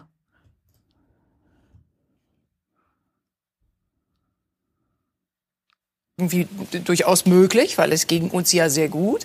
Und dann gibt's als nächstes die Diskussion darüber, Degrowth. Also finden wir es sogar erstrebenswert, nicht mehr bei den Spitzenländern dabei zu sein. Da haben Sie schon gesagt, dass Sie das überhaupt nicht toll fänden. Frau Lang, bei Ihnen würde mich das jetzt aber sehr interessieren. Finden Sie, dass es eine neue Diskussion darüber geben muss, was eigentlich Arbeit nicht nur wert ist, sondern wie wichtig uns der Wohlstand ist in diesem Land und ob er uns um jeden Preis so viel wert ist, dass Menschen auch sich kaputt arbeiten? Also wer in der Redaktion darauf gekommen ist, von Fachkräftemangel über Aktivrente bis zu Vollkaske-Mentalität zu laufen, um danach da eine Degrowth-Debatte draus zu machen. Den roten Faden, den hat aber, also wer den gesehen hat, Ich glaube, dass Wohlstand sehr wichtig ist. Ich glaube aber auch, dass dieser Widerspruch, der hier aufgemacht wird, so gar nicht wirklich funktioniert. Wenn wir anschauen, was braucht es denn, um in Zukunft den Wohlstand zu sichern? Und ich glaube, dass da eine abstrakte Wachstumsdebatte Ja oder Nein uns gar nicht so viel weiterbringt. Wir müssen ja schauen, in bestimmten Bereichen werden wir massives Wachstum brauchen. Ausbau der erneuerbaren Energien, neue Zukunftstechnologien, grüne Arbeitsplätze. Wie sorgen wir dafür, dass die sich hier ansiedeln? Und dafür müssen wir ja gerade im Fachkräftemangel entgegenwirken. Ich bin vorher schon mal kurz auf das Thema Handwerk eingegangen. Als ich meinen Schulabschluss gemacht habe, Jetzt- jetzt da galt kommt's. immer das Mantra studieren, studieren, studieren. Das war das Nonplusultra und wenn man was erreichen wollte, musste man studieren. Jetzt fehlen uns überall genau die Menschen aus den Ausbildungsberufen. Wenn es darum geht, wer baut eigentlich die Wärmepumpe ein? Wer baut eigentlich das Windrad auf? Und deshalb glaube ich auch hier anzusetzen, in die Schulen reinzugehen, in die Berufsberatung reinzugehen, dass junge Menschen dort heute auch lernen. Übrigens, dieses uns fehlen die Menschen, ne, überall ist auch zu kurz. Wir haben, Erwer wir haben Rekorderwerbstätigkeit. 45, Komma noch was Millionen Menschen. Glücklicherweise, äh, dadurch, dass sich die äh, Verfügbarkeit von Care-Dienstleistungen, von Kita-Plätzen und sowas verbessert, langsam, noch nicht genug, können zum Beispiel auch Frauen, die sehr häufig in Teilzeit gefangen sind, weil sie eben für unsere ganze Gesellschaft dann die Care-Arbeit buckeln, äh, hä- häufiger daran teilnehmen. Also, da ist sogar noch erwerbstätig, Erwerbspotenzial, erwerbstätigen Potenzial, wie man das dann nennt. Also Leute, die noch arbeiten können. Aber warum reden wir nicht darüber, dass wir vielleicht auch die, die, wir- die heute arbeiten, falsch einsetzen? Ja, dass wir einfach Bereiche haben, wo Leute unproduktive, sinnlose Tätigkeiten machen, die es übrigens auch nur noch von Menschen gemacht gibt, weil Arbeit günstig ist. Ja, weil in Deutschland Arbeit billig ist. Im Verhältnis zur Produktivität, die wir hier haben. Ja, darüber könnte man noch mal nachdenken. Was haben wir für Jobs, die es nur gibt, weil, die es nur gibt, weil es Bürokratie gibt. Ja? Äh, was haben wir für Armeen von Steuerberatern und Anwälten und äh, Unternehmensberatern, die es, die alle äh, Jobs nur machen, weil wir teilweise ein kompliziertes Steuersystem haben. zum Beispiel. Ja.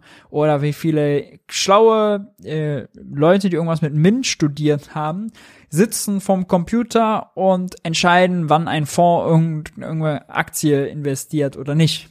Ja. Warum kann die nicht Ingenieure sein oder so? Also diese Debatten müssen wir doch führen. Ja. Aber stattdessen reden wir immer, reden wir die Menschen, die arbeitslos sind, die reden wir komplett da raus und nehmen nur diese Debatte auf, ah, die armen Firmen, die keine höheren Löhne zahlen, keine besseren Arbeitsbedingungen darstellen, die klagen, dass sie nicht die richtigen Leute finden. Krokodilsträne, Krokodilsträne. Das ist die Debatte, die wir in Deutschland haben. Und Vollkasko-Mentalität wenn ich einen Ausbildungsberuf mache, dann habe ich nicht nur einen sicheren Job. Am Ende bin ich tatsächlich bei vielen dieser Berufe sogar Klimaschützer von Beruf aus. Und so sichern wir dann auch einen Wohlstand. Aber Frau Lang, der, das normale Gegenargument ist natürlich, das Wohlstandsversprechen für diese jungen Menschen ist ja aber nicht mehr da. Also ne, das berühmte Haus im Grünen kann sich ja heute schon keiner mehr leisten. Wie soll das erst eine zukünftige Generation mal völlig unabhängig von der Rente? Also wie lösen wir diesen Widerspruch auf, dass wir sie jetzt weiter animieren zu arbeiten und zu schuften und sich möglichst krumm zu? Wie soll also äh, auch da wieder ökonomisch falsch? Ja, wir haben jetzt also wenn, wenn wir jetzt Alterung das Problem ist, ja, es gibt wenige Junge und viele Alte. Die vielen Alten aber in Häusern wohnen und es die vielen Alten irgendwann nicht mehr gibt, aber die wenigen Jungen, dann haben wir natürlich viel zu viel Häuser zum Beispiel für die Jungen. Das bedeutet, die Preise zum Beispiel würden stark sinken. Ja? Also oder auch bei der Rentendebatte wird häufig gesagt, oh, die Jungen wissen ja gar nicht mehr, was sie für eine Rente, ob die Rente von denen noch sicher ist. Nicht die Rente der Jungen ist das Problem. Da wissen wir gar nicht, wie viele Beitragszahler es in Zukunft gibt. Ja, die sind ja noch gar nicht geboren. Die, die Rente der Zukunft, der jetzt bald in die Rente gehenden Renten, die ist das Problem. Ja. Wir führen immer die Debatten am falschen Ende, habe ich auch das Gefühl. Konsequent sprechen das Thema an und landen dann wieder an der falschen Ende. Um dann aber eigentlich in diesen persönlichen Wohlstand gar nicht mehr zu kommen. Hm. Das ist tatsächlich ein Problem. Also das natürlich, wenn das Mantra ist, arbeitet mehr und gleichzeitig habt ihr wenig davon. Ihr könnt eure Miete trotzdem nicht bezahlen. Die Vorstellung, vielleicht sogar mal ein eigenes Haus zu haben, ist weit entfernt. Dann ist das für Leute ehrlich gesagt ein totaler Frustmoment. Und natürlich auch einer, der das Gefühl, Frau Weber hat es vorher ein bisschen geschildert, von dauerhafter Krise und auch dauerhafter Unsicherheit noch weiter verstärkt. Yeah. Ich glaube nur, auf der einen Seite wird Klimaschutz in Zukunft der Treiber für Wohlstand sein. Das heißt, hier gibt es sehr viele Möglichkeiten Möglichkeiten, auch in Zukunft Wohlstand zu schaffen. Und auf der anderen Seite ist es eine soziale Frage. Wie gut sind die Löhne? Verdienen Frauen weiterhin 18 Prozent weniger als Männer? Wie entwickelt sich die Mietenpolitik? Also kann ich mir vielleicht meine Wohnung auch leisten, im Zweifelsfall sogar eine Eigentumswohnung bekommen? Das sind doch dann eigentlich die Fragen, auf die wir schauen müssen. Also wie wird der Wohlstand verteilt? Mhm. Bei Fronia ist so interessant, Sie machen jetzt selber auch die Erfahrung als Arbeitgeberin. Ähm, also am liebsten Teilzeit, Homeoffice, Homeoffice, keine Überstunden mehr, Sabbatical.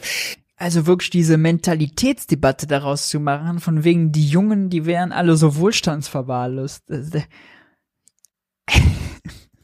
Das sind ja nicht nur Vorurteile, das erleben Sie auch als Ideen. Vor allem ist es absurd, weil Maybrit Illner aus einer Zeit kommt, wer damals studiert hat, äh, 70er, 80er, da war wirklich Vollbeschäftigung in Deutschland, ja, eine Arbeitslosenquote von 1, was Prozent also wer da studiert hat, hat schon während der Studiumszeit zehn Jobangebote gehabt. Ja, äh, das soll man mal heute einem Studenten erzählen. Die machen sich trotzdem danach einen Kopf und müssen, weiß nicht, wie viele Assessment Center und Bewerbungen schreiben. Nicht alle. In manchen Bereichen, wo wirklich Knappheit ist, okay. Aber der Durchschnittsstudent, äh, dem geht das nicht so diese wahre Vollbeschäftigung, die wir immer herreden, wo die Arbeitnehmer so viel Macht haben, ja, wo sich alles aussuchen dürfen, so ein Lotterleben haben, die ist herbeigeredet. Die haben wir gar nicht.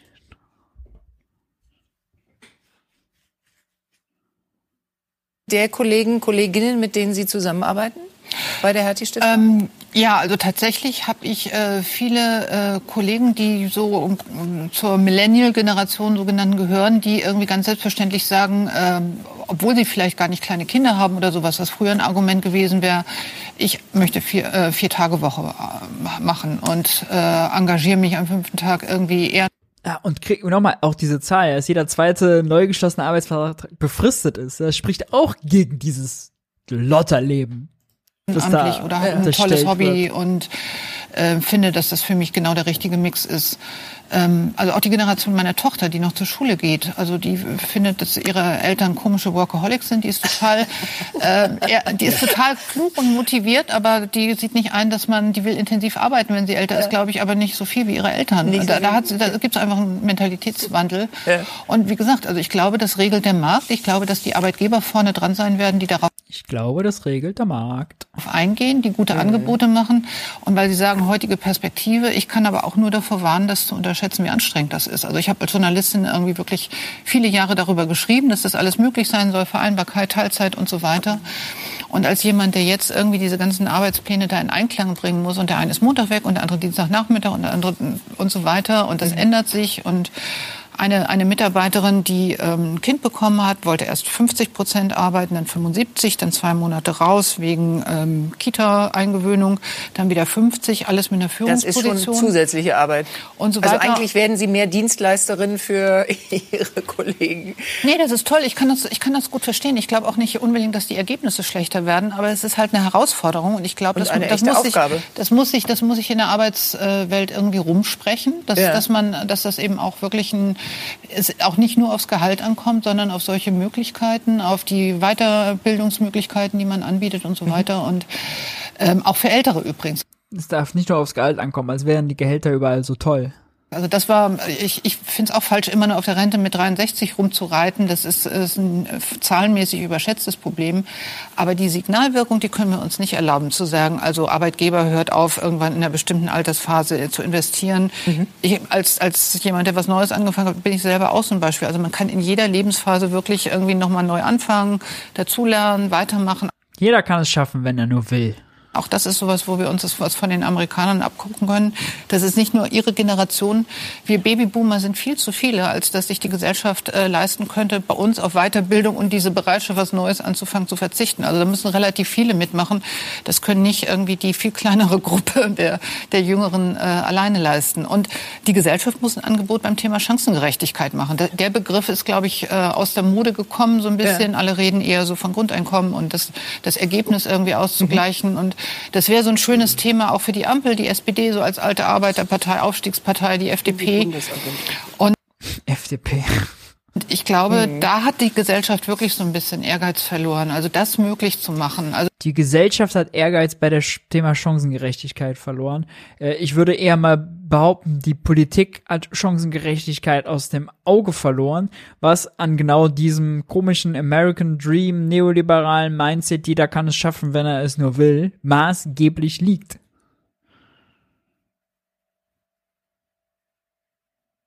Also diesen Glauben zu stärken, dass es jeder So, schaffen kann, aber sich auch zu verbessern. Frau äh, Ricarda Lang. Diesen Glauben zu schaffen, dass es, äh, zu glauben, zu stärken, dass es jeder schaffen kann, einfach nur verbessern.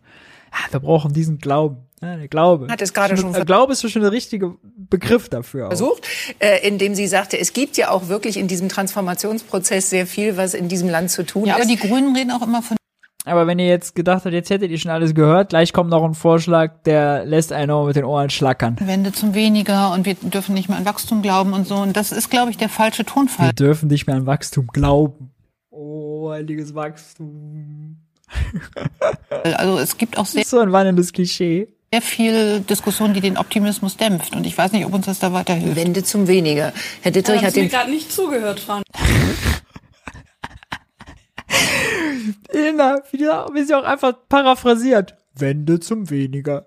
Ja. Ja, sie hat das Gegenteil gerade gesagt, deshalb zitierte ich sie, aber jetzt ist erstmal ein Arbeitgeber dran. Genau. Und ich möchte Frau Lang natürlich gern sofort beim Wort nehmen. Wir müssen gemeinsam für mehr Wertschätzung, für berufliche Bildung sorgen. Ja. Äh, Das muss die Gesellschaft geben. Das muss politisch äh, durchgesetzt werden. Die Finanzierung von Universitäten und beruflicher Bildung sind nicht gleichwertig. Dort müssen Dinge Ah. passieren. Die Gleichsetzung im deutschen Qualifikationsrahmen, die bitte dort äh, äh, Dinge gesetzlich zu verankern. Und der zweite Punkt, und auf den möchte ich noch mal ganz wichtig eingehen. Jetzt kommt's.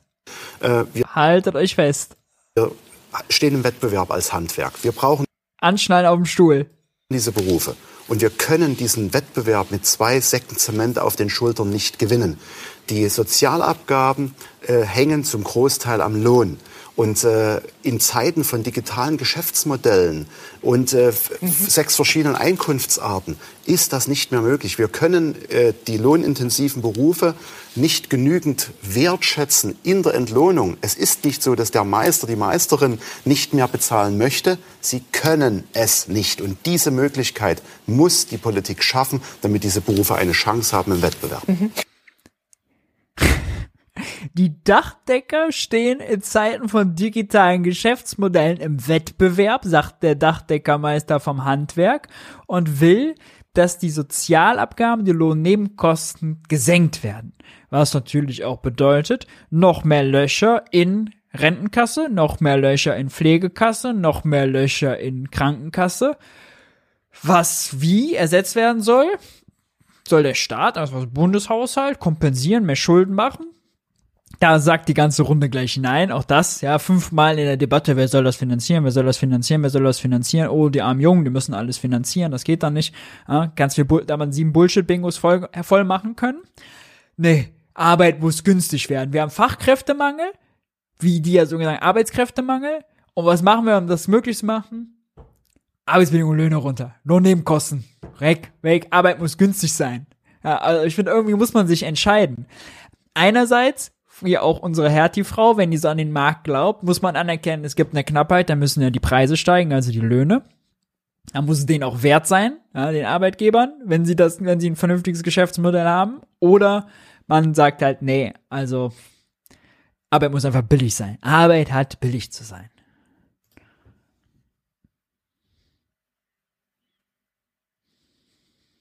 Das muss man jetzt noch mal ganz kurz erklären. Sie sagen, Ihre Handwerker können sich den eigenen Handwerker nicht leisten, weil sie die Stunde so teuer abrechnen müssen.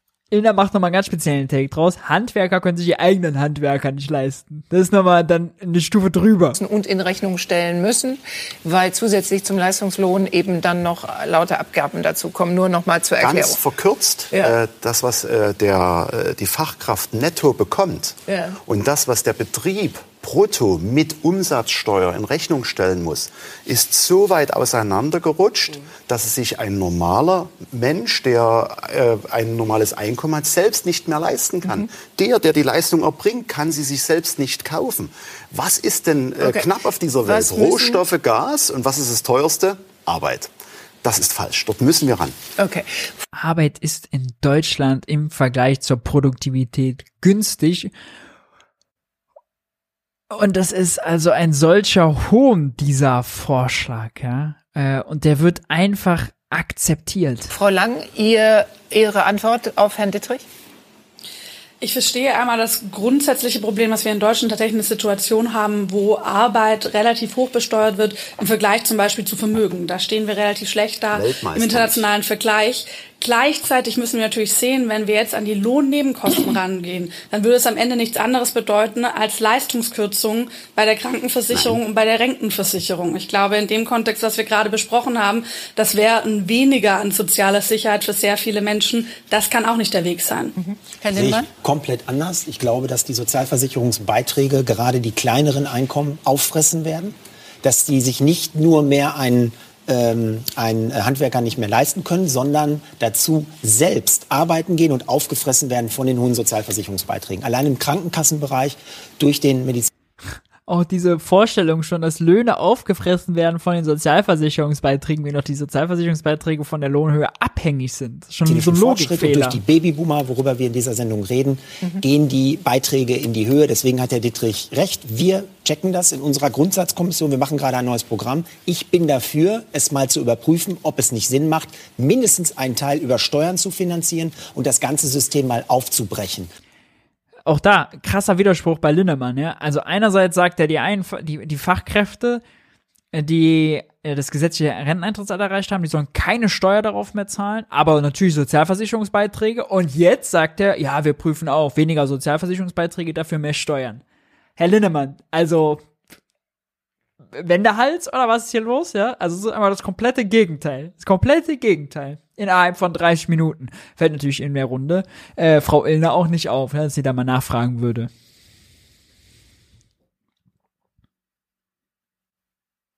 So wie es im Moment äh, funktioniert, hat es keine Zukunft. Mhm. Und alles? Also ich ist keine Politikerin. äh, tut mir leid. Also an der Stelle muss ich jetzt mal kurz daran erinnern, dass ich die, dass ich einen Versorgungsposten bekommen habe und deswegen als Chefin der Bundesarbeitsagentur hier sitzen kann und sagen kann, dass wir einen eklatanten Fachkräftemangel haben und dass die Politik was machen muss, obwohl meine eigene Arbeitsagentur in ihren Berichten schreibt, dass es gar keinen eklatanten, umfassenden Fachkräftemangel gibt, sondern nur ein Matching-Problem in gewissen Branchen und ich einfach Unsinn erzähle und ha ha ha ha ha, aber Gott sei Dank bin ich wieder versorgt. Leistungsgesellschaft. Jeder kann es schaffen, wenn er nur dran glaubt. Ja, es ist schlimm. Es ist schlimm. Wir stoppen. Wir stoppen. Wir hören jetzt nicht noch alles. Das, das wäre jetzt zu viel. Also diese Sendung war von der Zusammensetzung von den Takes ein solcher Graus. Also es war wirklich schlimm. Es war eine Zumutung. Und man kann eigentlich nur sagen, wenn wir solche Debatten führen zu dem Problem Fachkräftemangel, was wir außerdem ja auch schon seit x Jahren führen, also dann hat das Handwerk, wenn sie so solche Vorschläge nur machen mit ihrem Vertreter, es vielleicht auch nicht anders verdient. Dann einfach mal versuchen mit höheren Löhnen und besseren Arbeitsbedingungen. Und wir als Gesamtgesellschaft müssen darüber nachdenken, wie wir die 45 Millionen Erwerbstätigen insgesamt einsetzen und da, wo sie schlecht eingesetzt sind, sie einfach mal nicht einsetzen. Ja. Politik muss da dann regulieren äh, und eingreifen. Mann. Das war ja heute was fürs Nervenkostüm. Wir haben aber noch äh, natürlich unsere letzte Kategorie abzufrühstücken. Zeit für naive Fragen. Das ist das Gute an dem Live-Format. Äh, wenn ihr Fragen habt zu der Sendung oder allgemein zu ökonomischen, politischen Themen, dann haut sie wie gewohnt jetzt in den Chat. Dann behandeln wir noch schnell, heute weniger, weil die Sendung ohnehin schon so lang ist, äh, noch ein paar Fragen ab.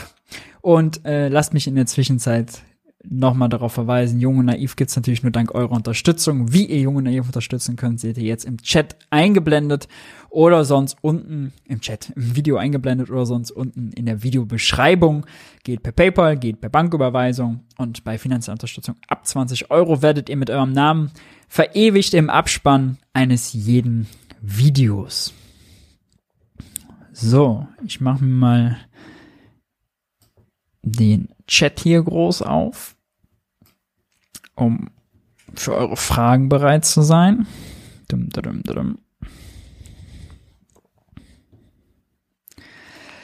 Äh, gute Frage, wirklich berechtigt. Maurice, wieso schaust du dir die Diskussionsrunden immer an? Nun, weil es euch ja wahnsinnig macht, wenn die mit diesen ganzen, mit ihrem Framing und mit ihrer Faktenfreiheit einfach so stehen bleiben.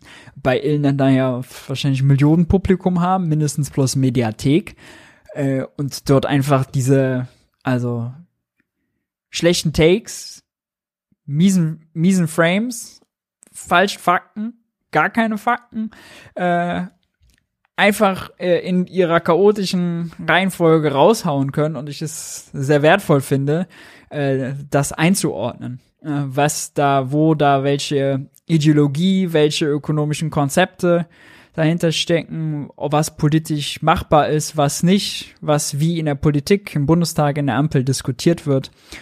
Äh, Ja, einfach als Korrektiv, wenn man so will, äh, auch wenn es manchmal wehtut. Das stimmt ja. Was hältst du von äh, dem der Gemeinwohlbilanz als Instrument für die Transformation von einer kapitalfixierten Wirtschaft hin zu einer gemeinwohlorientierteren? Ja, die Bilanz ist ganz nett, weil Unternehmen da ökologische und soziale und gesellschaftliche nach Kriterien auch bilanzieren. Das ist schon gut. Allerdings ist jetzt die Gemeinwohlökonomie, so wie sie dahinter steht, aus meiner Sicht vor allem makroökonomisch nicht durchdacht.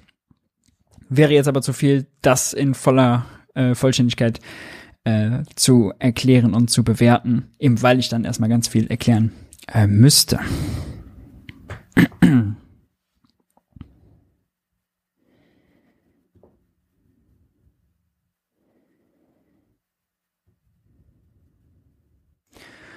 Gibt es historisch ein reales Beispiel für eine Lohnpreisspirale oder ist ein erfundenes Phänomen der Arbeitgeber? Du sagtest ja, dass Inflation nur ein Verteilungskampf ist. Nee, gibt's natürlich, ja. Also zum Beispiel auch während der Ölpreiskrise, die 70er, da hatten wir Vollbeschäftigung, Arbeitslosenquote 1,1 Prozent. Da, ich glaube, in der Spitze sogar 0,7. Klar, Westdeutschland. Ähm, da waren wir noch kein geeintes Deutschland.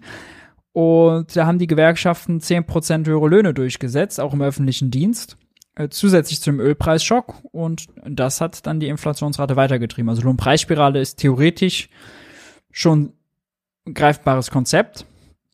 Nur ja, bei minus 5% Reallöhnen äh, oder 4, noch was brauchen wir, glaube ich, nicht über Lohnpreisspirale reden. Äh, und Hans-Werner Sinn, Deutschlands wahrscheinlich bekanntester Ökonom, redet ja schon von Lohnpreisspirale, wenn die IG Metall in einem hochproduktiven äh, in der hochproduktiven Branche. 8,4 Prozent waren es, glaube ich, Tariferhöhung für zwei Jahre hat, äh, was 4, noch was sind pro Jahr, was bei so einer hohen Inflationsrate auch Reallohnverlust bedeutet und die eben nicht ausgleicht. Also das ist schon so den höchsten Abschluss, den wir so hatten.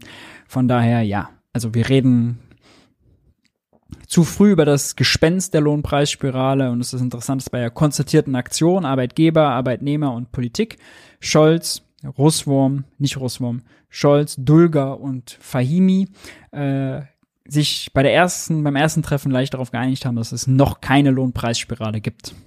Ja.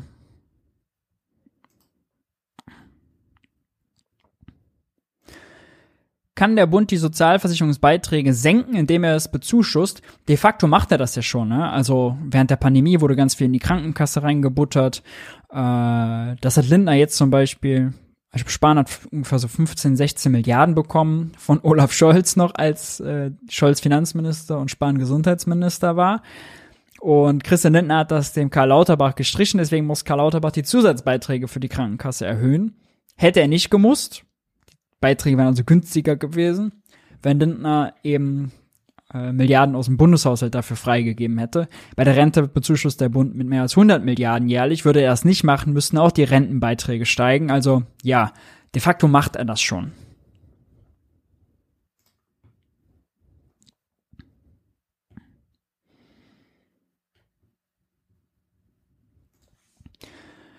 Welche Politiksendung hosts nach deiner Men sein nach deiner Meinung der produktivste? Boah, schwierig, schwierig. Kommt immer auch auf Thema und Besetzung an. Hm, kann ich so aus dem Stegreif tatsächlich nicht sagen. Tut mir leid. Ähm, aber ich würde mal sagen, also die wichtigsten sind ja dann vor allem von der Einschaltquote Anne Will und Markus Lanz. Maischberger wahrscheinlich auch gute Einschaltquote, deswegen sind die auch einfach wichtig. Ja, also wenn, weiß nicht, eine Phoenix-Runde macht und dann gucken im Fernsehen, gucken 50.000 und dann auf YouTube nochmal 40.000, weiß nicht, äh, dann ist das ja auch nicht so relevant wie jetzt vor so einem Millionenpublikum zu einer prominenten Sendezeit. deswegen ist jetzt sozusagen unabhängig von produktiv auch nochmal Wichtigkeit vielleicht ein Kriterium. Relevanz.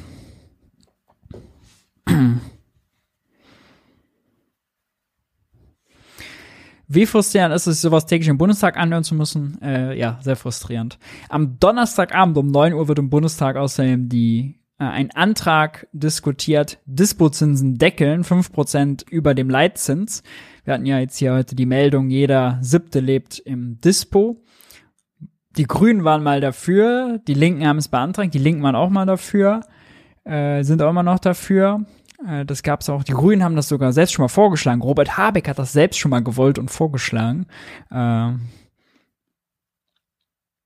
die, SP, die Gewerkschaften haben es auch mal gefordert, DG, DGB. Äh, mal gucken. Aber ja, sowas, also sowas landet dann natürlich auch immer ne, in Talkshows, in Schlagzeilen und im Bundestag.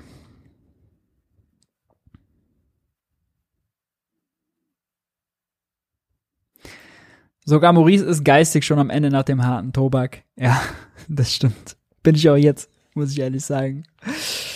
Ja. Ah, letzte Frage.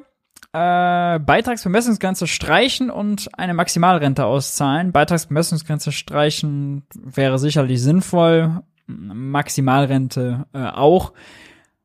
Allerdings würde ich sagen, unser Rentenproblem ist nicht nur der Topf, also wie viel zahlen wir ein, wie viel zahlen wir aus, sondern vor allem unsere Produktivität und unsere Auslastung der Wirtschaft. Denn neben dem Geldproblem ist das reale Rentenproblem ja, produzieren wir genug mit weniger Erwerbstätigen, wenn mehr, es mehr Rentner gibt und weniger Junge, die nachkommen. Ne? Dann darüber müssen wir reden. Das bedeutet Investitionsoffensive, das bedeutet höhere Mindestlohn, um auch Te Technologieeinsatz effizient, äh, attraktiver zu machen. Eigentlich das komplette Gegenteil von diesen rückwärtsgewandten Debatten. Was können wir uns noch leisten? Was können wir noch finanzieren? Müssen wir jetzt die Sozialbeiträge senken, damit Arbeit billig wird? Das komplette Gegenteil brauchen wir. Aktienrente, nein, wir müssen investieren, investieren, investieren. Produktivitätsentwicklung in Deutschland ist so schlecht. No. Gut, ihr Lieben, äh, ich sehe, es sind ganz viele Fragen noch reingekommen. Äh, wir schaffen das nicht.